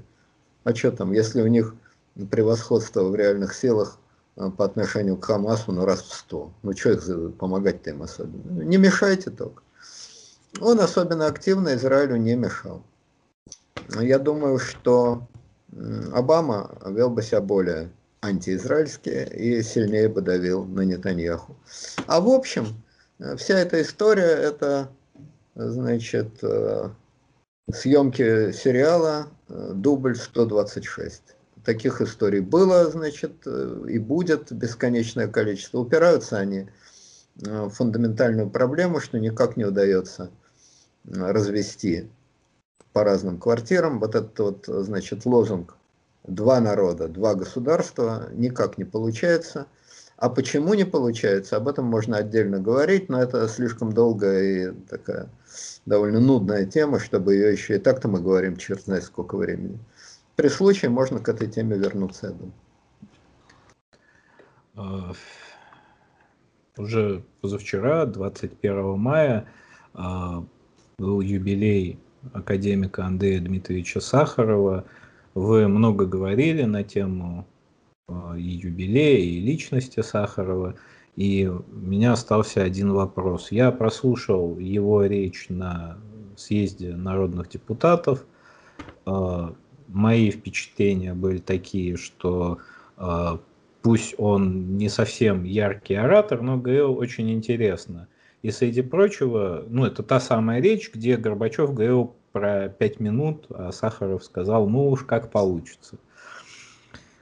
Э, у меня такое ощущение было, что уже во всем он к тому моменту разочаровался. То есть, во-первых, стоит отдать должное его смелости в плане критики. Все-таки Горбачев, генеральный секретарь, сидел и слушал это и, наверное, млел. А, и он говорил, среди прочего, о том, что вы пытаетесь строить дом, начиная с крыши, что это все провалится, А, как вы думаете, он всерьез не верил, что Советский Союз, ну, он всерьез не верил в Советский Союз, он верил в то, что он обречен уже, что ничего из этой перестройки не выйдет, и впереди будет мрачное время, или все-таки он оптимистично, оптимизм какой-то сохранял, как вы думаете? Знаете, я бы сначала хотел сказать все-таки вот о чем. Любопытно, значит, сто лет, такая дата, туда-сюда. Ну, понятно, что все, кому положено, поклоны отбили – дорогой многоуважаемый шкаф, все сказали. Ну, в общем, Сахаров, вот сравните, просто любопытно действительно сравнить. Мартин Лютер Кинг а, и Сахаров. В Америке по-разному относятся к Кингу, наверное, в душе. Но Кинг – это неприкасаемая сакральная фигура. День Мартина Лютера Кинга – это выходной. Он занесен в пантеон – абсолютных американских святых там рядом с Вашингтоном, Линкольном и так далее. У нас Сахаров – это в лучшем случае, опять же, чудик. Вот я говорил, что Платошкин – это чудик. Вот в масштабах государства Сахаров тоже чудик. Не более чем чудик. Но это проблема этого государства, а не Сахарова. А я и не говорю, что это проблема Сахарова. Я говорю о стране нашей. Э, так же, как эм, успехи посмертные Кинга, это не проблема Кинга, это проблема Соединенных Штатов. Так и тут. Значит, э, вот есть площадь Сахарова, есть, э, значит, проспект Сахарова, на котором всегда, значит, диссиденты проводят всякие свои мероприятия.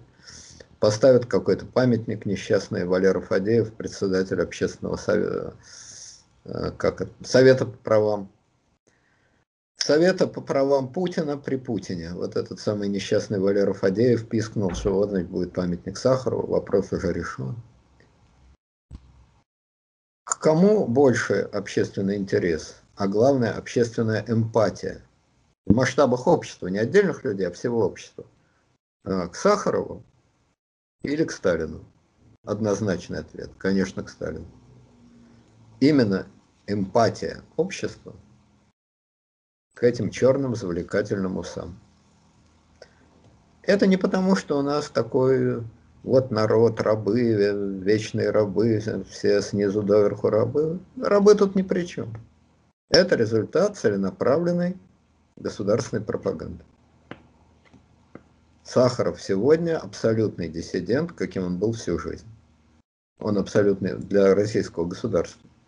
Он абсолютный диссидент, потому что государство не изменилось вот высшей точкой приближения а, к идеям Сахарова был момент его смерти. 89 год, но еще чуть-чуть, 89-91 год. Это был высший, э, высшее сближение Сахарова со своим народом, со своим государством. После этого медленно-медленно начался откат. Не от Сахарова, а от времени. И сейчас Россия живет, вот мы говорили о проблемах Путина, земля там, враги. Она живет э, в таком смешанном времени, немножко совка, немножко 19 века. Александр III, Николай I и так далее.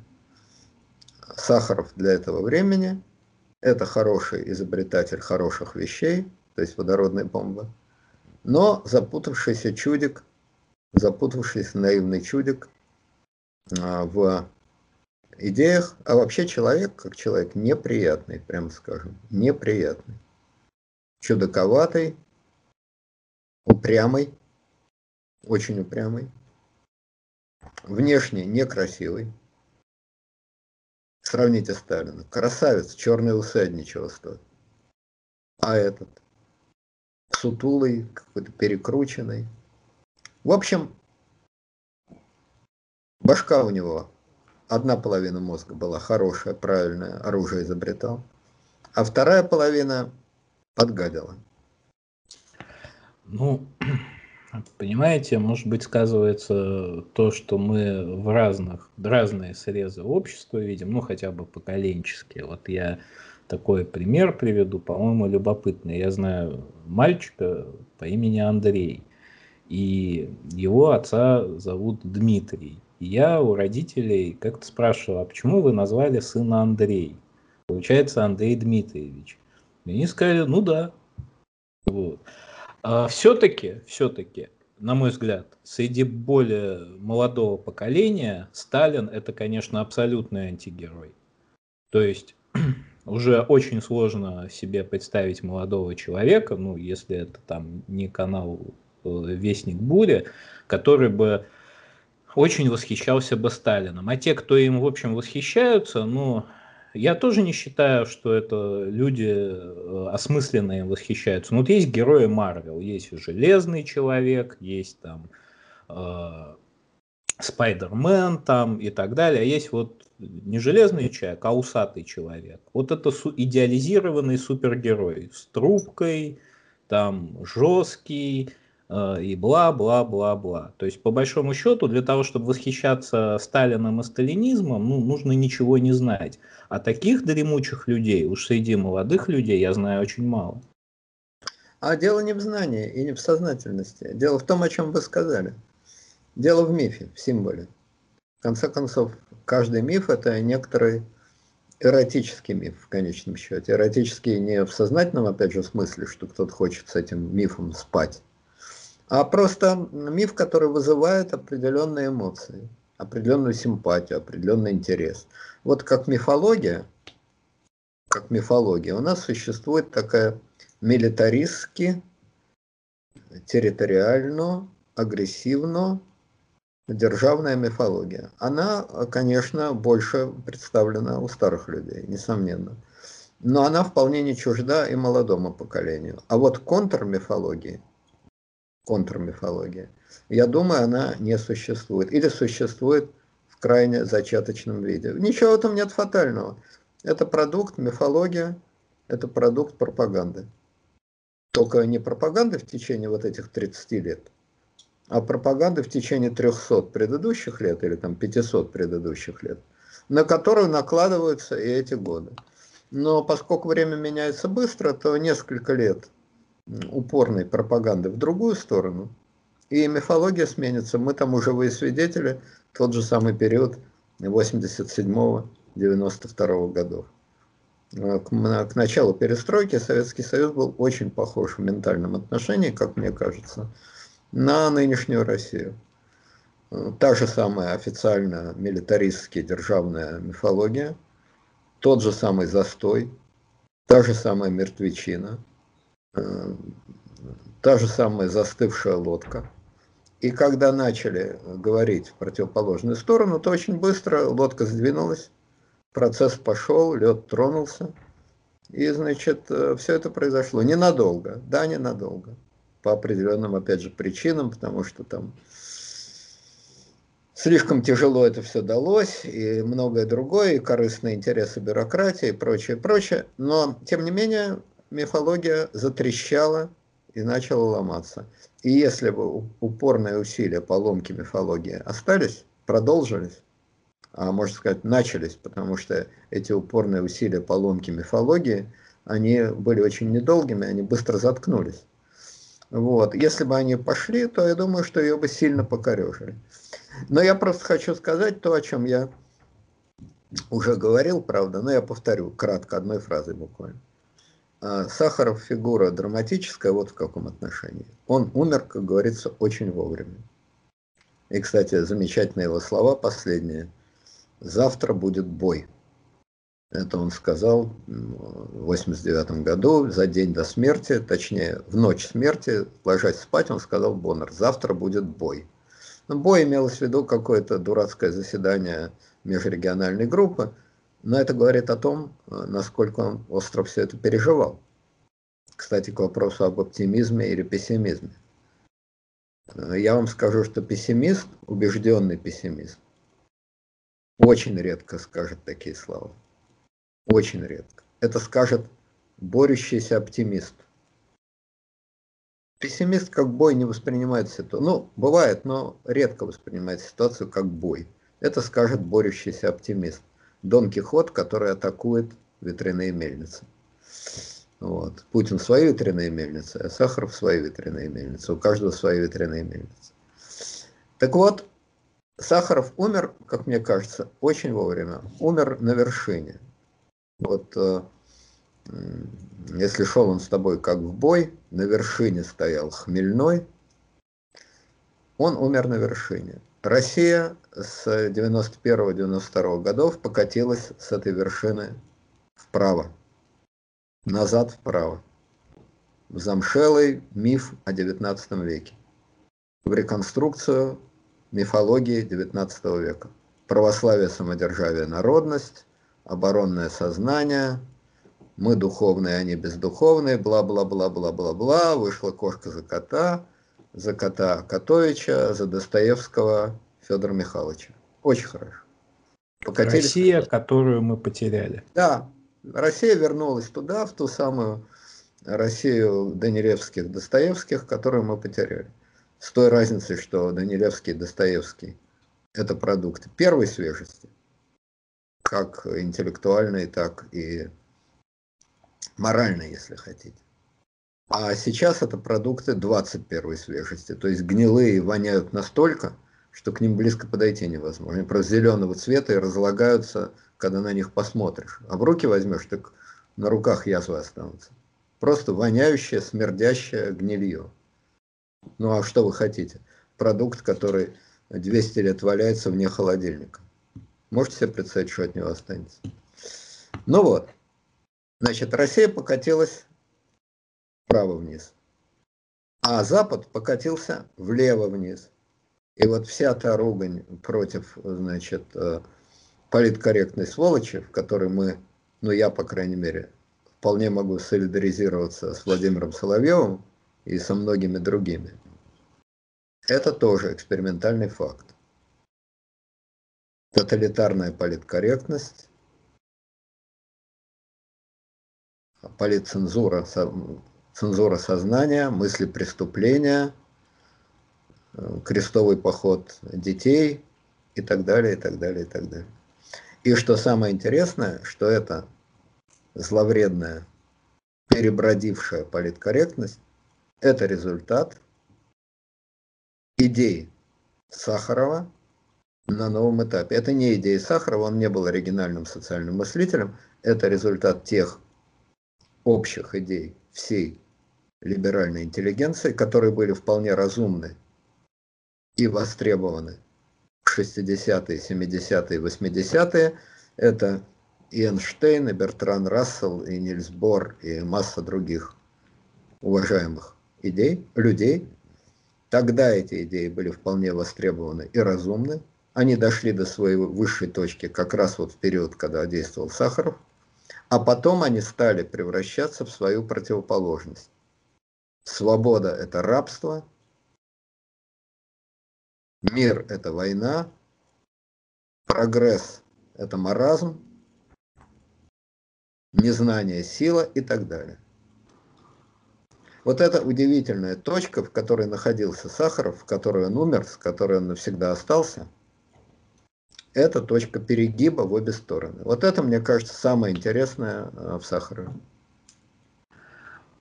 Вот у э, меня один уточняющий такой вопрос, э, любопытный. А, вам не кажется, что политкорректность это, в принципе, очень серьезное пересаливание какой-то нормы? То есть чего-то, в общем, нормального. Ну, мы же не можем всерьез говорить о том, что возможен какой-то откат назад. Действительно, там и белые, и черные, и какие угодно, они между собой равны. И вроде как никто в здравом уме этот вопрос не обсуждает. И Человечество, оно же всегда идет от пересаливания, от, э, вот как Владимир Ильич Ленин говорил, о, о том, что пересаливают меньшинство по части истины русских настроений. И в каком-то смысле мне это представляется вот отходом назад для того, чтобы набрать разгон и все-таки двигаться вперед. А погружение в архаику – это вот просто уход на глубину. То есть это все равно кардинально разные движения, хоть и внешне они кажутся и то, и другое откатом назад. Вы это не находите? Я с вами в принципе согласен, точнее я бы сказал так. Я с вами в принципе хотел бы быть согласным. Мне бы хотелось думать, что вы правы, что одно – это болезнь роста, а другое – это болезнь распада. что, значит, младенец и глубокий старик, они похожи, они оба целый день спят и мало понимают окружающий мир, но у них разные направления движения. Да, отчасти я с вами согласен. Это действительно, вот это я имею в виду лево, лево-радикальный, лево-радикальная политкорректность. Детская болезнь левизны, как опять же тот же самый Ленин говорил, правда, по другому поводу. Детская болезнь левизны. Хотелось бы так думать. Но мне кажется, что ситуация все-таки намного сложнее, потому что в это дело, в эту детскую болезнь, вовлечены слишком большие силы, и на ней уже наросла довольно толстая паразитическая бюрократическая короста. А если в дело включается бюрократия со своими корыстными интересами, то чисто интеллектуальный, так сказать, процесс сильно меняется. В России бюрократия со своими корыстными интересами включилась естественным путем в процесс отката назад, отката в маразм XIX века.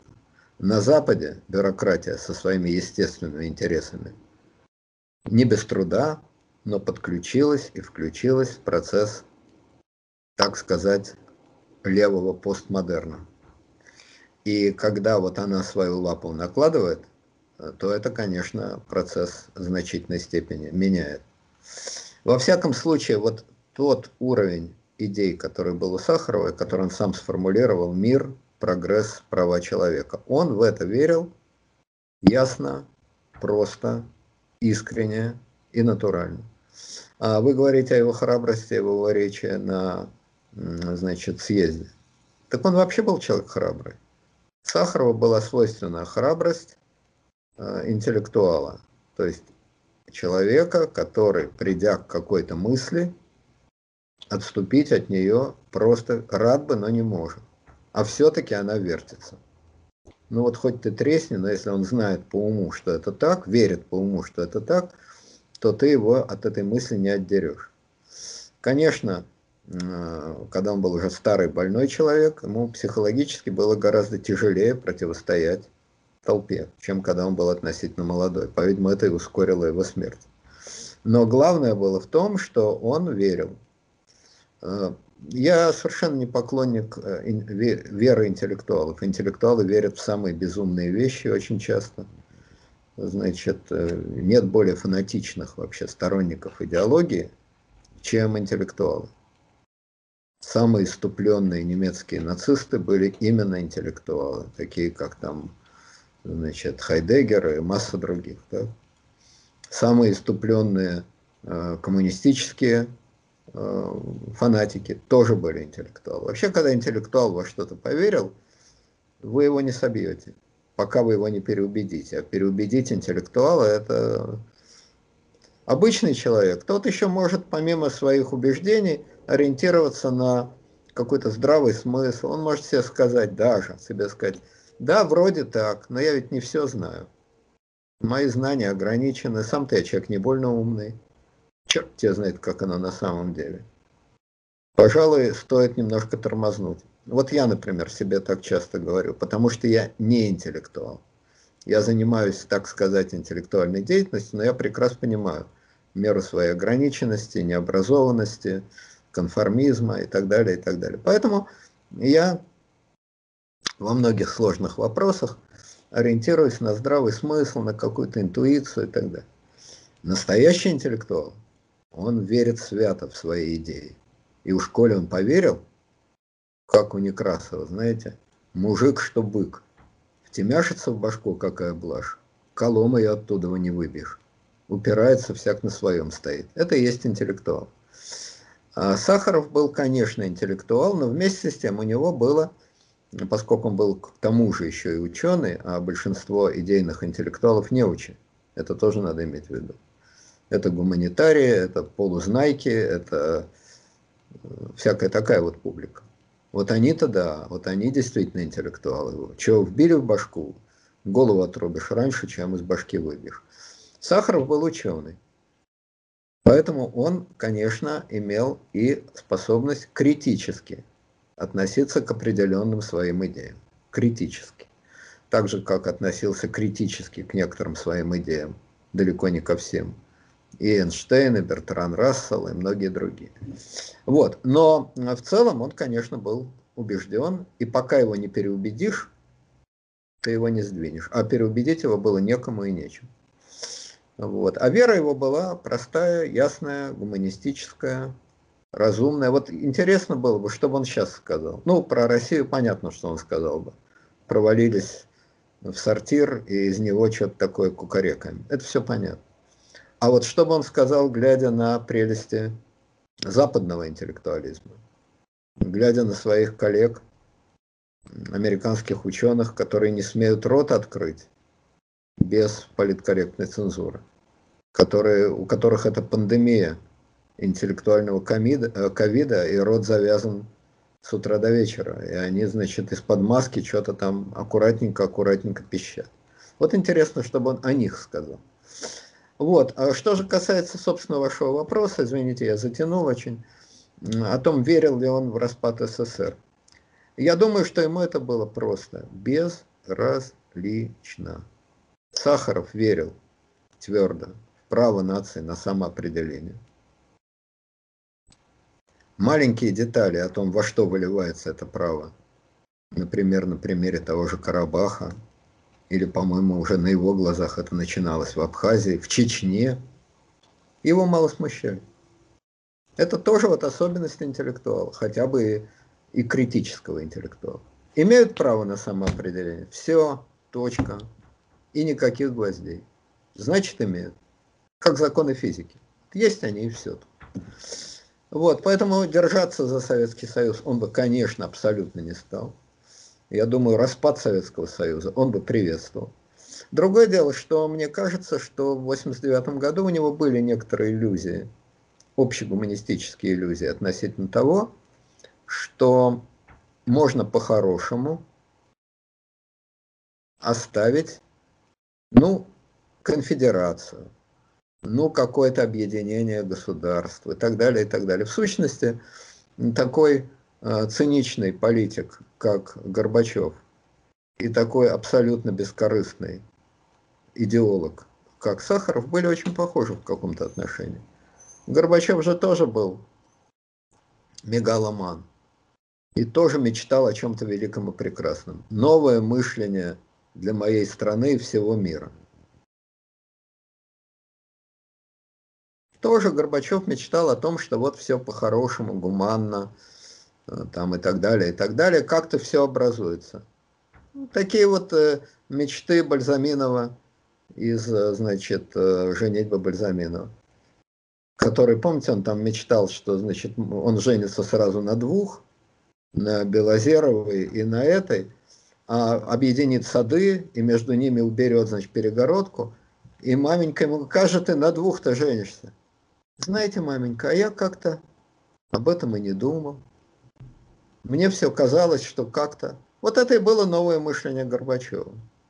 Ну, на западной невесте-то он поженился, и мышление э, в ядерную эпоху -то пришло там, и действительно, ну, кто говорит, кто говорил о том, что там Evil Empire, ну, действительно, мир повернулся к России на самых ее да. начальных этапах. Да, Белозерова очень даже подмигнула э, Горбачеву.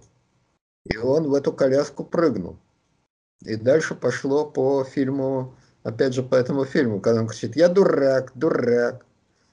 Значит, ну да, вот так вот получилось. А потом это Белозерова его не просто локтем, значит, э, пхнула, а выкинула из коляски. И Белозерова-то этого не хотела, Белотелова, Белотелова. И Белотелова-то этого не хотела. Просто коляска накренилась сама собой. И... Но это уже мы про Горбачева. Сахаров это все-таки совсем не Горбачев, прям скажем.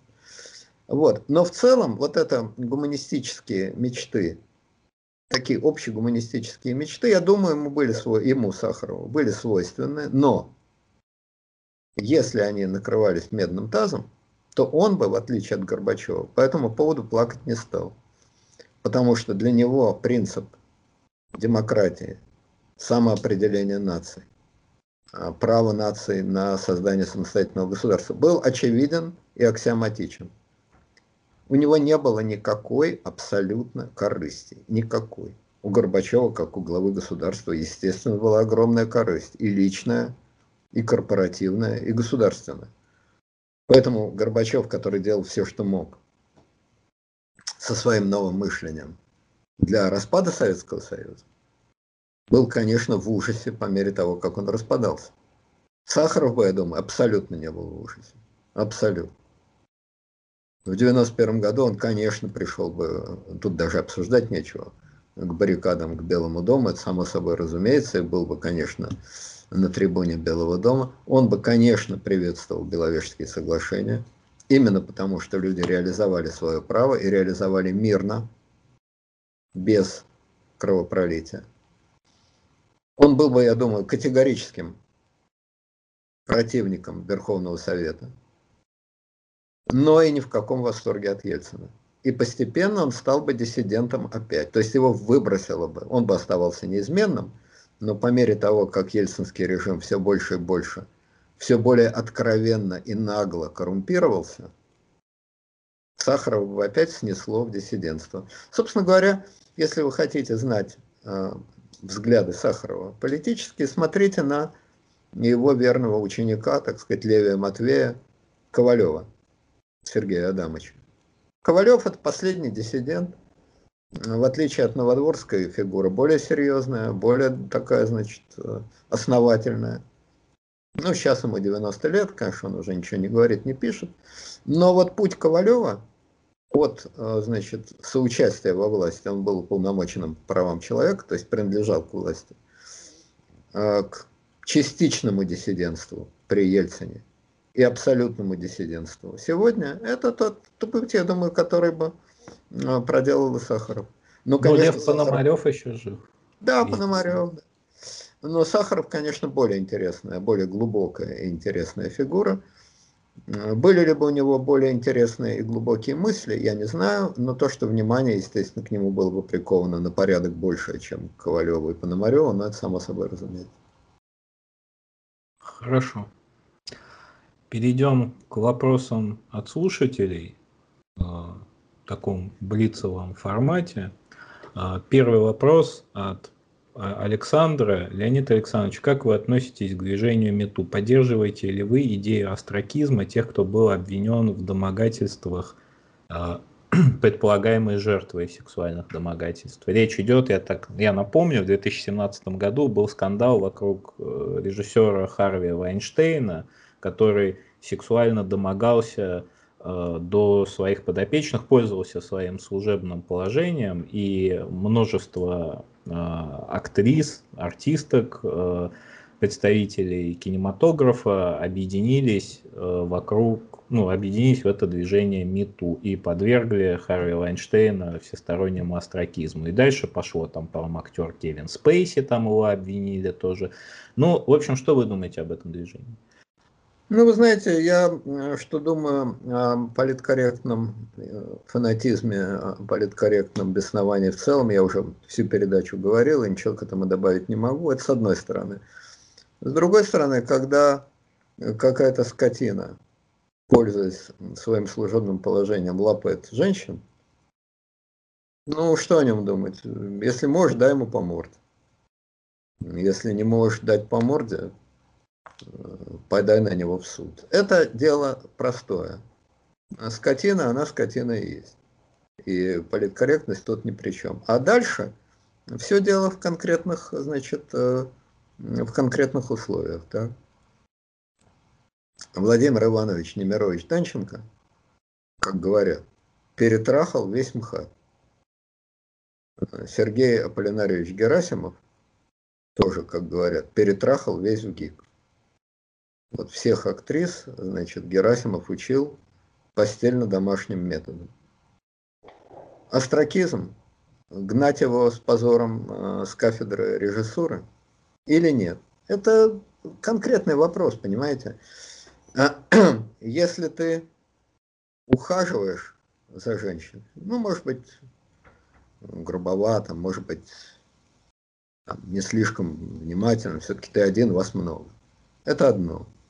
Если ты, как этот сукин сын из дома, просто хватаешь журналисток э, за значит, соответствующую часть тела и говоришь, что только на, на таких условиях э, ты дашь интервью, то дура журналистка, что она ему не съездила по физиономии, да хорошо бы так съездить, чтобы у него там зуб вылетел, скажем.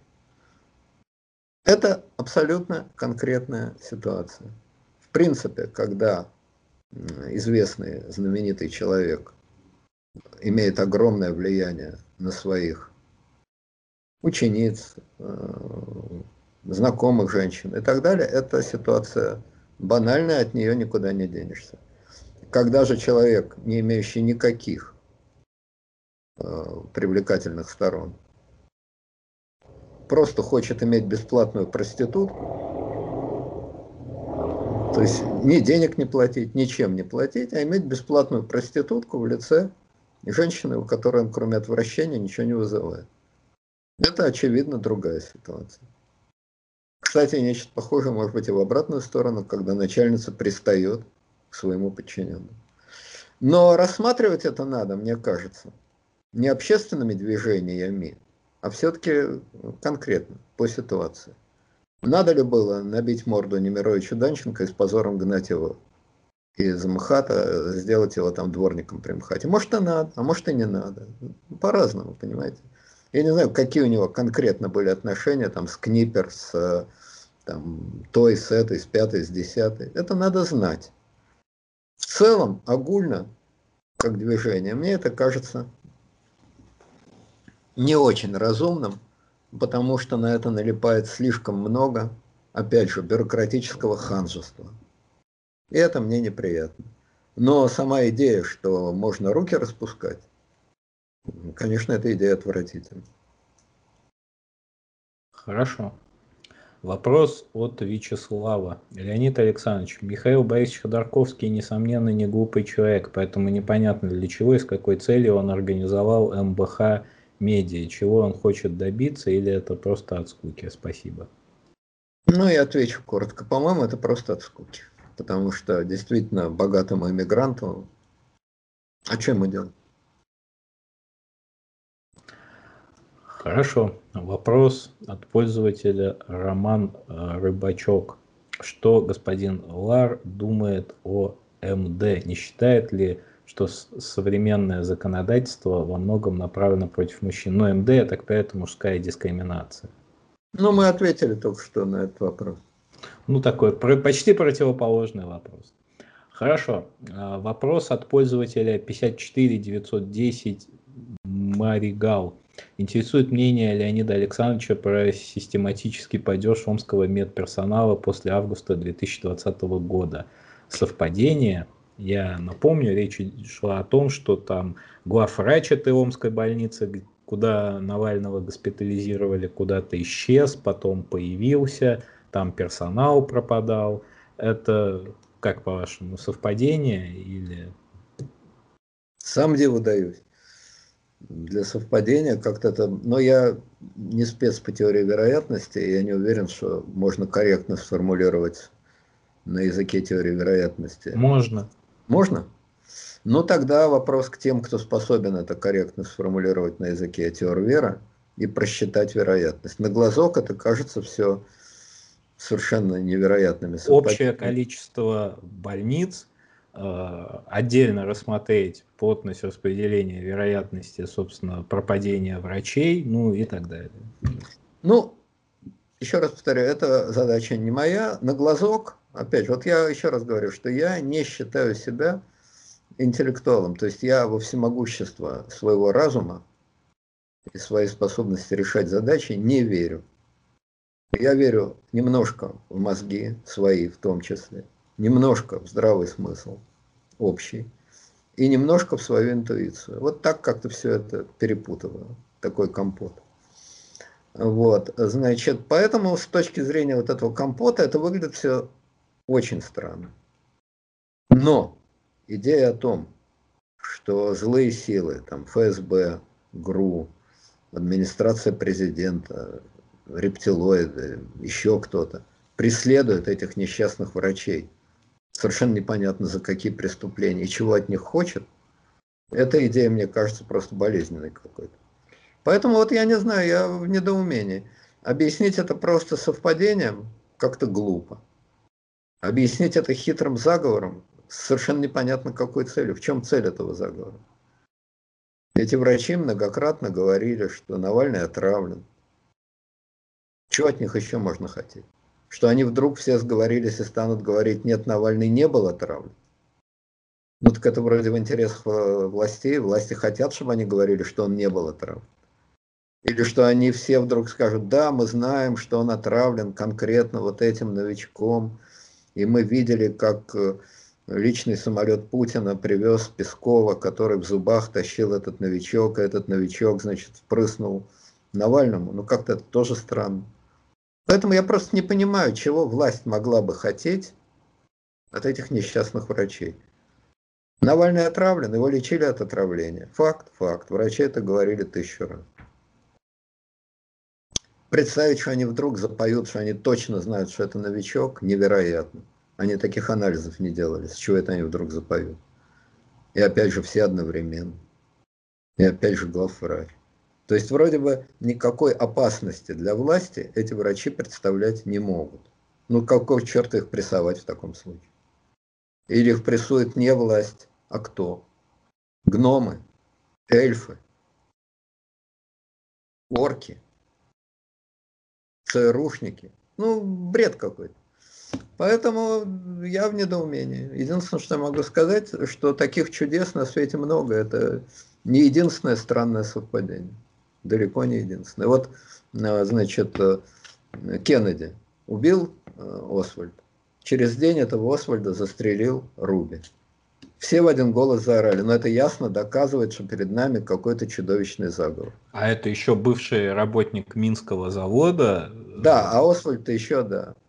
Вот, значит, чудовищный заговор. Американцы расследовали этот чудовищный заговор сто лет и пришли к выводу, что никакого заговора нет.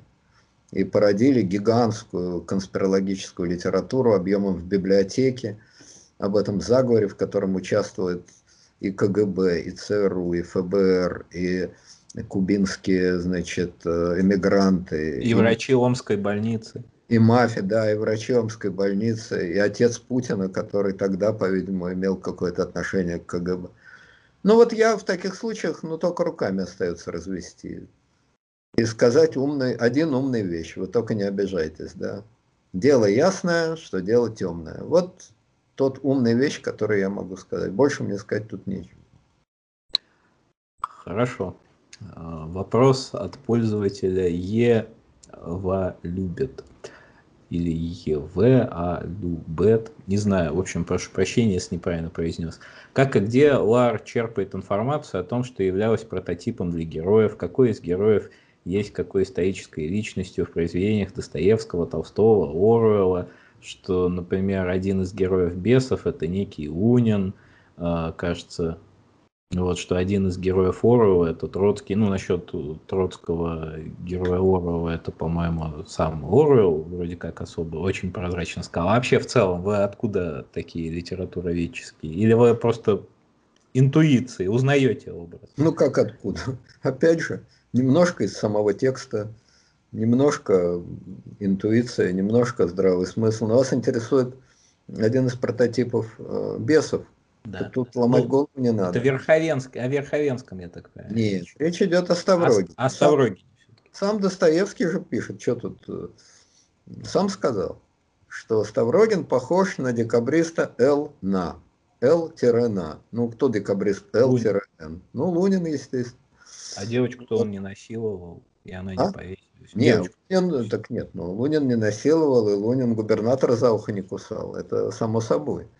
Лунин был бритер, Лунин был человек отчаянной храбрости, запредельной, отчаянной, вызывающей храбрости.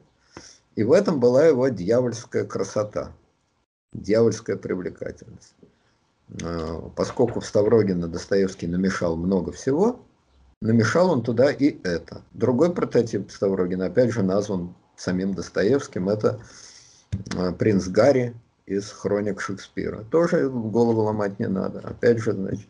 Но главным образом, конечно, это плод Лунин, это плод больного воображения самого Достоевского. Тут Немножко взял у Лунина, немножко у принца Гарри, немножко оттуда, немножко отсюда, перемешал. Лермонтов, пожалуйста.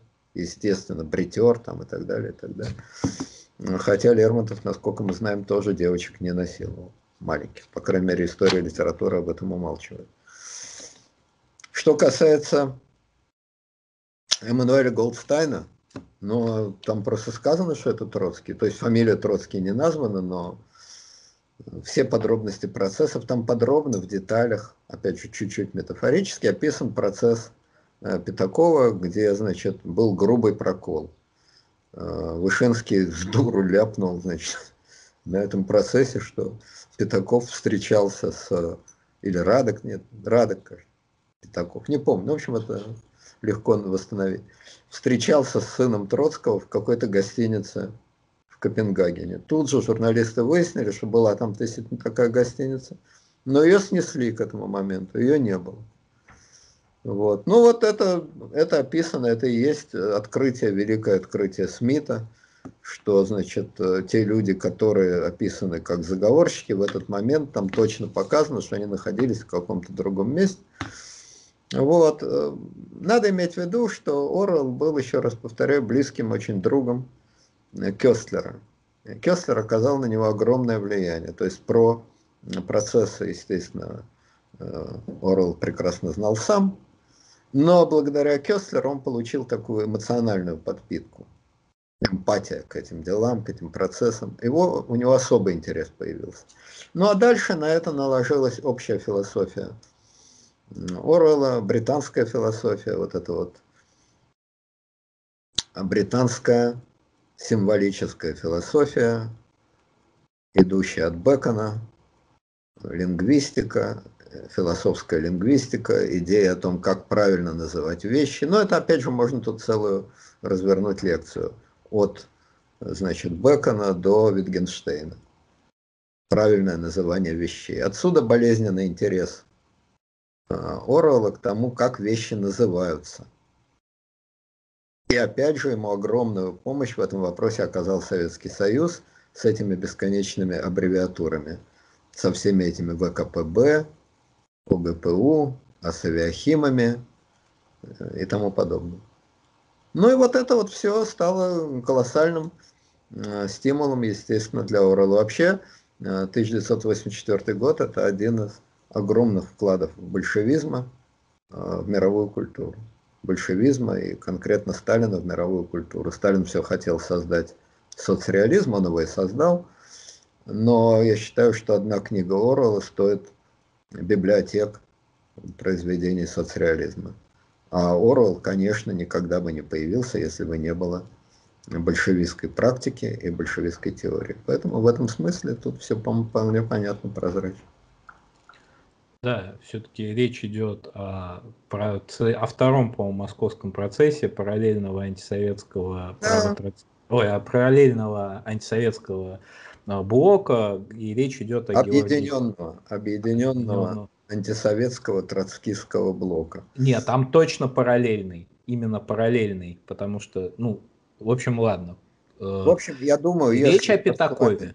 Если у нас с вами хватит когда-нибудь через 125 лет Пороху добраться до этого процесса, мы вызовем дух Вышинского, дух Пятакова, дух Орвелла и устроим им очную ставку, пусть они в жизни им не удалось, пусть они втроем, да и Седова еще, сына Троцкого. И пусть они все вместе объяснят, что же там произошло в этой самой несуществующей гостинице, и как же Андрей Януаревич такой невероятнейший ляп допустил в своей речи. Да, параллельно антисоветский троцкийский центр, вот так назывался. А, хорошо, следующий вопрос от Игоря Гусева. Как-то Леонид Александрович в эфире назвал себя трусом. А, не каждый человек, даже если он на самом деле трус. Так, в общем, не верит вам Игорь Гусев. Вообще, что вы имеете в виду, когда вы говорите, что вы трус? Вот вы кажетесь смелым человеком, я так понимаю. Я не трус, но я боюсь. Боюсь, смогу ли я, способен ли. Каждый из нас, Семен Семенович, способен на многое, но не каждый знает, на что он способен. Это, как вы понимаете, прямая дословная цитата из фильма «Бриллиантовая рука». Вот. Но я по жизни трус, я боюсь физической боли. Я боюсь э, физических столкновений. Я даже не физических, а психологических столкновений не люблю. Ну, просто потому что вот э, странно, могу поделиться личным опытом. Значит, явно не трус, один из самых храбрых людей. В истории Наполеон говорил, что солдаты делятся на тех, которые в условиях опасности бледнеют, и на тех, которые в минуту опасности краснеют. Краснеющих он считал храбрыми солдатами, а бледнеющих он считал трусами. Так вот, э, я по классификации Наполеона был бы храбрым солдатом, потому что когда я сталкиваюсь с неприятными ситуациями, я краснею. Но при этом я испытываю ужасную трусость. Из чего я делаю вывод, что э, Наполеон ни черта не понимал ни в краснеющих, ни в бледнеющих солдатах, или я являюсь приятным исключением. Э, когда я чего-то боюсь, когда я напрягаюсь, вместо того, чтобы, как мне положено по Наполеону, побледнеть как полотно, я краснею, у меня поднимается давление, я себя плохо чувствую и так далее, и так далее. Вот, собственно говоря, и все. Я не люблю агрессию вообще. Ни чужую, ни свою. Ну, свою я стараюсь уже не проявлять, мне по возрасту неприлично. Вот, но вообще агрессию не люблю, потому что у меня от этого повышается давление, я себя плохо чувствую. Это одна из причин, по которым я ненавидел ток-шоу. Уж какая там, прости господи, агрессия. А мне и такой хватало. Ненавидел ток-шоу. И, значит, очень плохо относился к эху Москвы. Мне там было крайне неприятно так, как у Высоцкого. Мне было с ними как-то неприятно, хотя, быть может, были среди них наверняка отличные ребята. Там агрессивная атмосфера, агрессивная, заряженная на борьбу, на скандал атмосфера. Я понимаю, что она очень выгодна, очень нужна для СМИ, но мне это было неприятно, тяжело. Я не люблю столкновений. Ну, в этом смысле я трус. Я не боюсь говорить то, что я думаю. Это не трудно. Мои мысли, мои слова никому не угрожают соответственно, они мне не угрожают. А, значит, прятаться и врать, вот это противно. Говорить прав, правду говорить действительно легко и приятно. Я это по себе знаю. Действительно легко и приятно. Вот. Но моя правда не агрессивная, я никого не призываю бить, распинать, гнать и тому подобное. Соответственно, я тот трусливый человек, который может позволить себе говорить правду. Получается, по логике Наполеона, вот есть же песня про смуглянку-молдаванку, где да. молодой человек и краснеет, и бледнеет одновременно. Вот интересно, куда бы его Наполеон бы отнес бы. Я думаю, я думаю, по результатам его действий. Но судя по тому, что молодой человек отпустил смуглянку-молдаванку, то, конечно, это был трус. Наполеон бы ее точно не отпустил. Хорошо. А, следующий вопрос от пользователя Лиза СТ. Очень интересует мнение Леонида Александровича о деятельности Дениса Карагодина из Томска, который хочет добиться процесса над убийцами своего прадеда, и он на своем ресурсе выкладывает имена палачей от оперативников до делопроизводителей. Мне непонятна причина восторга по этому поводу либеральных СМИ. Чего он хочет? Новой гражданской войны? Ибрагим, пожалуйста, не переформулируйте вопрос. Вот. Я не очень понимаю, как можно судить тех людей, которые давно умерли. Ну, вы про сам кейс знаете, да, про сам ну, я, я не знаю, я из рассказа, из вопроса все понял, что человек находит, значит, э, людей, которые арестовали, судили, расстреляли его прадеда. Это я понял. Да, как... в годы Большого террора. Да, как можно этих людей э, судить? Они все давным-давно мертвые, я не очень понимаю что это за суд над мертвецами. Мне это непонятно. Гражданская война, ну, это, я думаю, большое преувеличение. Никакой гражданской войны, естественно, не будет. И массового характера это тоже не примет, потому что всем людям, в общем, абсолютно наплевать. Но кто эту жизнь положит на то, чтобы искать там тех, кто обидел или даже не обидел, а посадил, убил там и так далее вашего прадеда. Никто этим заниматься не будет, это развлечение для очень узкого круга людей. Очень. очень много, очень много баз. Вот. Очень легко, на самом деле, найти, ну не, не легко, но гораздо легче, чем раньше. Очень много баз репрессированных. И я вот ради эксперимента брал своих знакомых, вот просто людей, которых я лично знаю, и примерно на глазок хотел прикинуть. И вот искал их родственников. Естественно, эту информацию я никуда не распространял, но, знаете, у каждый третий, ну там хорошо, каждый четвертый. Вот человек, он может слыхом не слыхивал о том, что его там дед был репрессирован. Во всяком случае, он никогда такое не говорил. А эта информация, она всплывает. Базы данных-то есть, и мемориаловские базы данных есть и так далее. В основном, конечно, а, по вот, коллективизации, по раскулачиванию очень много. Нет, я это все знаю. Но я должен сказать, что эти, то, что я знаю под этими базами данных, это фуфло. В том смысле, что, во-первых, там огромно, есть такая знаменитая а, база, одна из самых известных, открытый список политических репрессий вводите фамилию человека и, значит, читаете. Поскольку я э, от нефиг делать занимаюсь историей, действительно, более-менее дотошно, ну, успокаивает меня это. Вот кто-то, значит, выпиливает лобзиком, я вот этим занимаюсь. Вот, то я часто к этой базе данных обращаюсь. Мой опыт, первое, львиная часть фамилий, причем я занимаюсь не простыми все-таки людьми, а более-менее там известными по определенным критериям ну, допустим, делегаты съездов, там, члены и кандидаты в члены в ЦИК. Это как парламент тогда. Вот. Огромное количество этих людей в эти базы не попадает. Это первое. Второе, самое главное. Слова, звука, намека в этих базах на то, кто его судил, кто вел его дело. Близко нет. Ну да, репрессирован. Ну и что? Из, из этого следует, кто его репрессировал? Да нет, конечно. Репрессирован и репрессирован.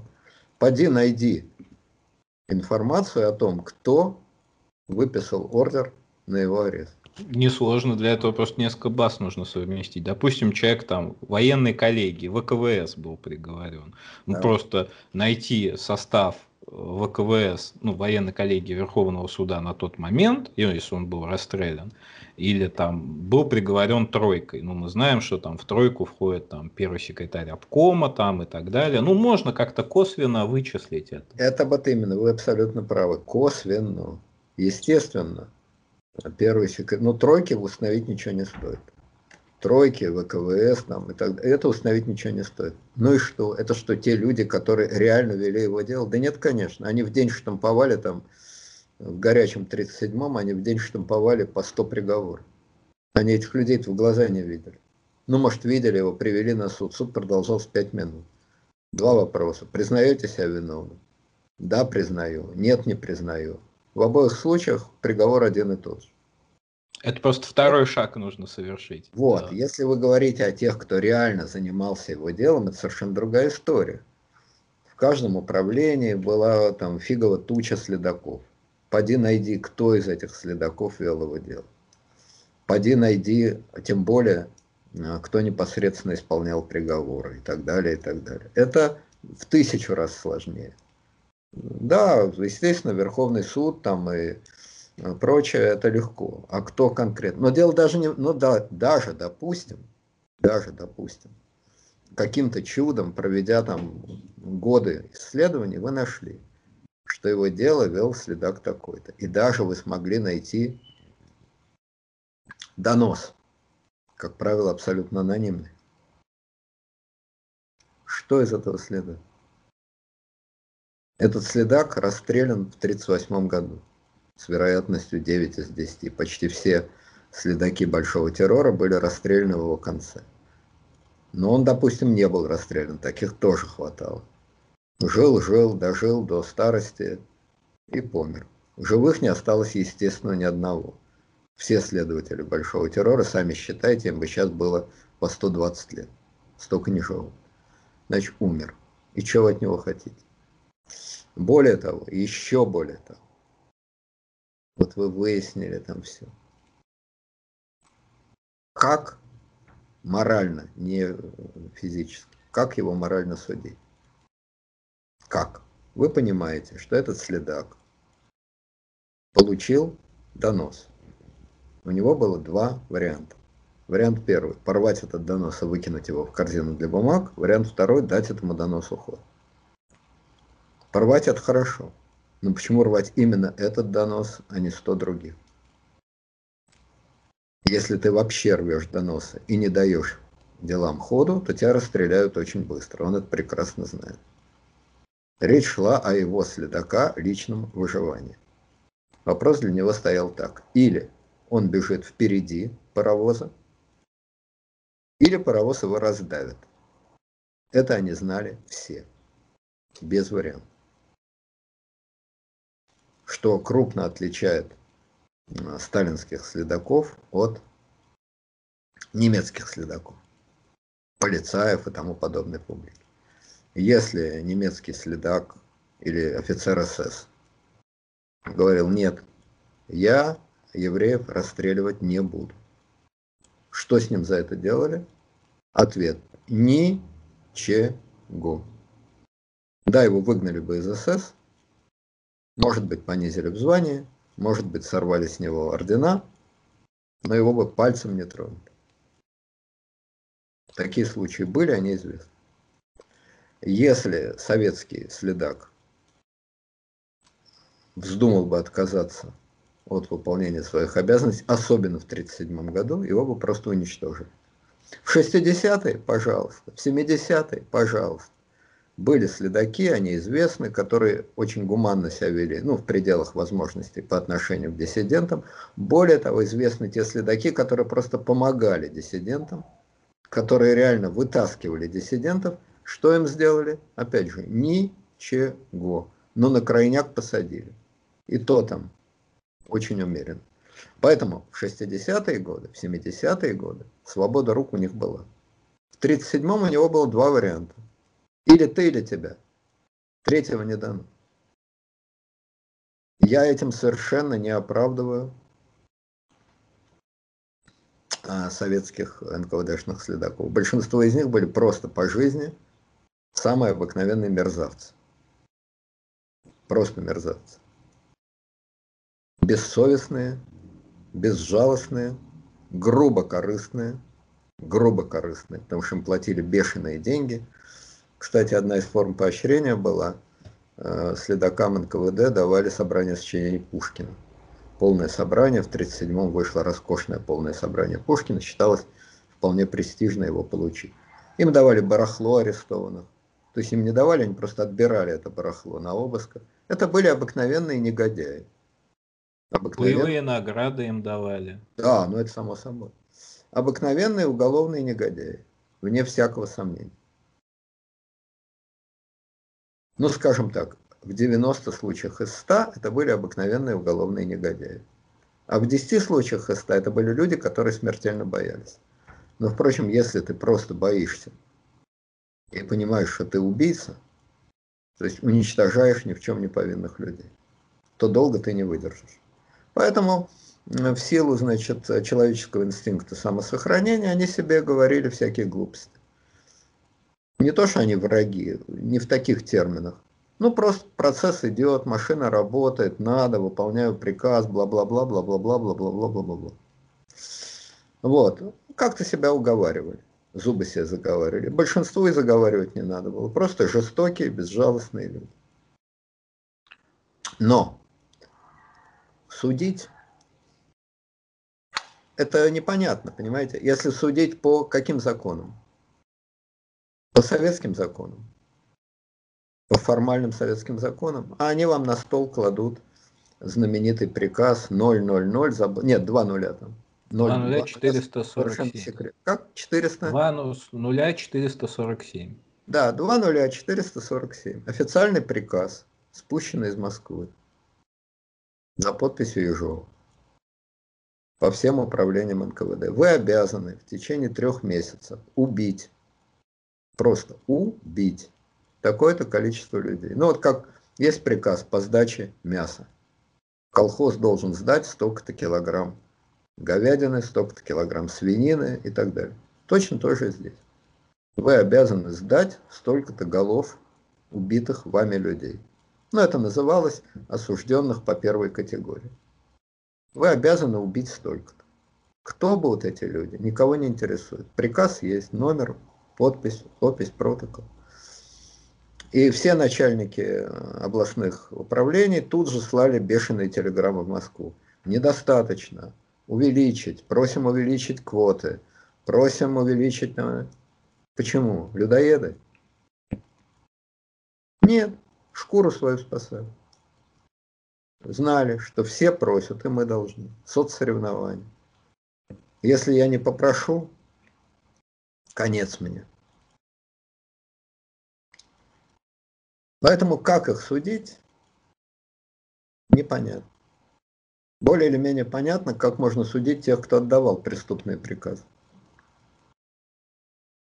Как их можно было бы судить за выполнение этих преступных приказов? Ну, в принципе, так же, как э, судили, уже сейчас еще досуживают последних столетних значит, полицаев, которые там кого-то убивали и так далее, и так далее. Вот этот вот Иван Задорожнюк, что ли, или как там его фамилия, но последний уже, кажется, совсем выскребли. Демьянюк, по-моему. Демьянюк, Демьянюк. Выскребли на донышке какого-то столетнего маразматика, и вот, значит, его привели в суд, он что-то там блекотал, потом умер там и так далее. Но это теоретически можно было бы там 30 лет назад. Сейчас этих российских Демьянюков нет, все они давным-давно копыта отбросили. Вопрос это сложный. Вопрос это сложный.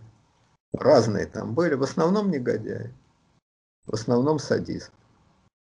Но, естественно, никакой гражданской войны не будет, потому что такие случаи, чтобы кто-то нарыл, нашел, они один из миллиона. Вот, в принципе, я в этой деятельности ничего не вижу особенно плохого и особенно хорошего. А дешевая игра на разжигание эмоций ни о чем.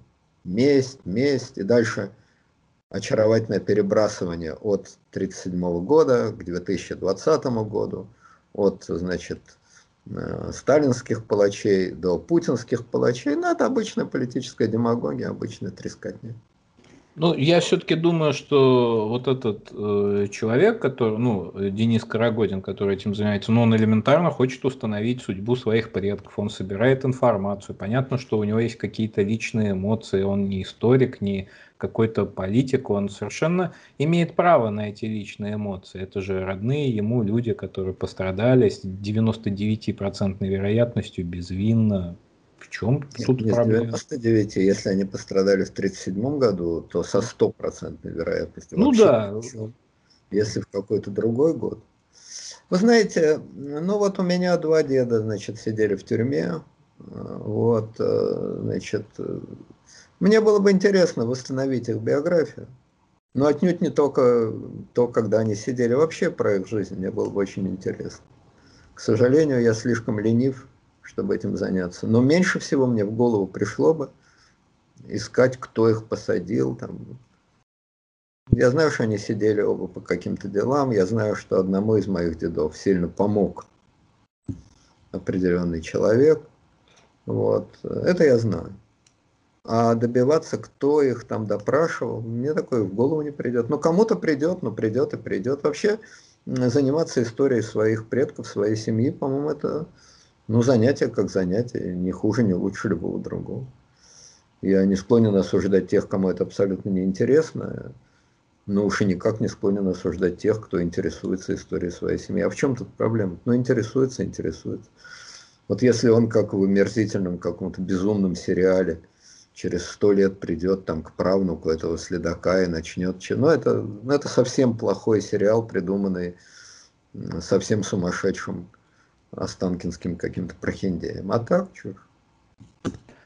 Да. А, давайте я задам последний на сегодня вопрос. А, след... Половина часа, ничего себе. А, уважаемые слушатели, в следующий раз я дозадам те вопросы, которые не успел сегодня задать. Вопрос от пользователя Аксель. Есть такой чувак, Эрих Фром, он написал «Бегство от свободы». Вопрос, почему при первых признаках большой свободы люди сами себя начинают законопачивать в несвободу? Ну, во-первых, если вы читали эту книгу, то что ж вы от меня хотите? Там это написано. Ну, мнение Фрома написано. Ну, там вопрос еще применительно к России, как бы. То есть это такой маршрут из перестройки, из нового мышления в старую, в Россию, которую мы потеряли. Ну, потому что, я думаю, у меня нет, естественно, определенного ответа, но мне кажется, что простая аналогия вам поможет э, в этом разобраться. Или может помочь разобраться. Вот вы стоите на краю огромного снежного поля. Вариант. Вы идете по лыжне или вы прете по целине. Это может быть не точная аналогия, но что-то она выражает. Если вы идете по лыжне, то значит вы кого-то воспроизводите, копируете, следуете заданным правилам. Если вы предпочитаете идти по целине, то вы выбираете свободу. Большинство людей, естественно, выбирает готовые лыжни. Мне кажется, что это, пусть не точная аналогия, о чем-то говорит. Я вот много раз, э, когда я еще общался с таксистами, сейчас, естественно, по случаю ковида я ни с кем не разговариваю, но когда я общался с таксистами, любопытно было, я их спрашиваю, ну там, заведем разговор, э, как вы относитесь к телевидению? Ну там, к Соловьеву, к Скобеевой, к еще кому-то козлу. Отвечают, ну, конечно, все врут, там, врут, разводят нашего брата, получают миллионы, там, да-да-да-да-да. Хорошо. Дальше начинаешь говорить о политике. И они тебе своим, своими словами, но довольно близко к тексту, пересказывают последнюю передачу Соловьева, Киселева, Скобеева и так далее, о которых они только что говорили, что все врут. Почему? Ну, потому что человеку трудно придумать что-то свое. Это вообще трудно. Придумать свое вообще трудно. Это требует огромных усилий. Это требует свободного времени, это требует свободных мозгов. Это много чего требует. Гораздо проще, и это в принципе абсолютно нормально, следовать за авторитетом. Будь то Скобеева, Сахаров, президент Рейган, Адольф Гитлер, э, учитель в школе, папа, мама, протоколы сионских мудрецов или книга, разоблачающая протоколы сионских мудрецов. Вот здесь есть некий выбор. Никто вас не заставляет повторять Шевченко. Не нравится, повторяйте Шендерович. Ваша воля. Но выдумать свое, проложить свою лыжню по этому полю, это довольно трудно и удовольствия большого не доставляет. Тем более, что когда вы повторяете кого-то, у вас всегда есть приятная иллюзия, что это не вы его повторяете, а он просто угадал ваши мысли, их сформулировал, и что вы вообще сами своим умом дошли. Этого у вас никто не отнимает. Этого уже у вас никто не отнимает. Возможности себе объяснить, что я сам придумал. Мы ну, открывали Но... Маркса каждый том, как в доме собственном мы открывали ставни. Вот и все. Да, в общем, знаете, такой пример, вот когда эта крымская эйфория была, мне тоже посетила такая мысль, что прежде всего вот это ассоциирование себя со, всем, со всей этой крымской историей, это попытка встать вровень, что мы с Путиным тут геополитикой занимаемся. И в принципе вот этот вот конформизм, он, как правило, строится на олицетворении себя со своим авторитетом. То есть это мы тут с Путиным. И это тоже. А потом безопасность. Очевидно, что безопаснее быть с другими. Очень мало людей готовы идти против толпы. Вот Сахаров, мы сегодня о нем говорили. Есть пример гораздо более героический, чем Сахаров. Это Карл Липкнехт. Сахаров сидел в зале в мирное время. Липкнехт встал один, один против всего Рейхстага и проголосовал против выделения денег на войну. Это был абсолютно в чистейшем виде героический поступок. Почему его не убили? непосредственно коллеги по депутатскому корпусу, и почему его не линчевала толпа при выходе из здания Рейхстага, Это вопрос к историкам. Немцы народ законопослушный. Но, тем не менее, это был абсолютно героический поступок. Многие люди способны на героические поступки. И физические, и психологические. Конечно же, нет. И это абсолютно нормально. Гауссовское распределение. Люди не должны быть героями. Они не для этого созданы. Не для этого их мама родила. И вполне естественно, что они идут. Э, вспомните Пиквикский клуб. Там они попали, Пиквик и его, значит, э, товарищи, попали на предвыборное собрание. И Пиквик говорит, кричите вместе с толпой. А ему один из его учеников говорит, да, но здесь очевидно две толпы. Так кричите с той, которая больше. Вот и все. Это и есть определение и конформизма, и демократии, и человеческого психологического комфорта, и так далее, и так далее. Так люди устроены, и довольно глупо э, их, людей, и самого себя в этом обвинять, хотя это не мешает мне, например, с большим уважением и с большим интересом относиться к тем людям, которые идут наперекор большинству. Это трудно. Это очень трудно. А идти в одиночку наперекор, это уж совсем трудно. Опять же, сошлюсь на свой пример. Почему я отвалил из всех более-менее раскрученных СМИ, там, эхов Москвы там, и так далее, и так далее.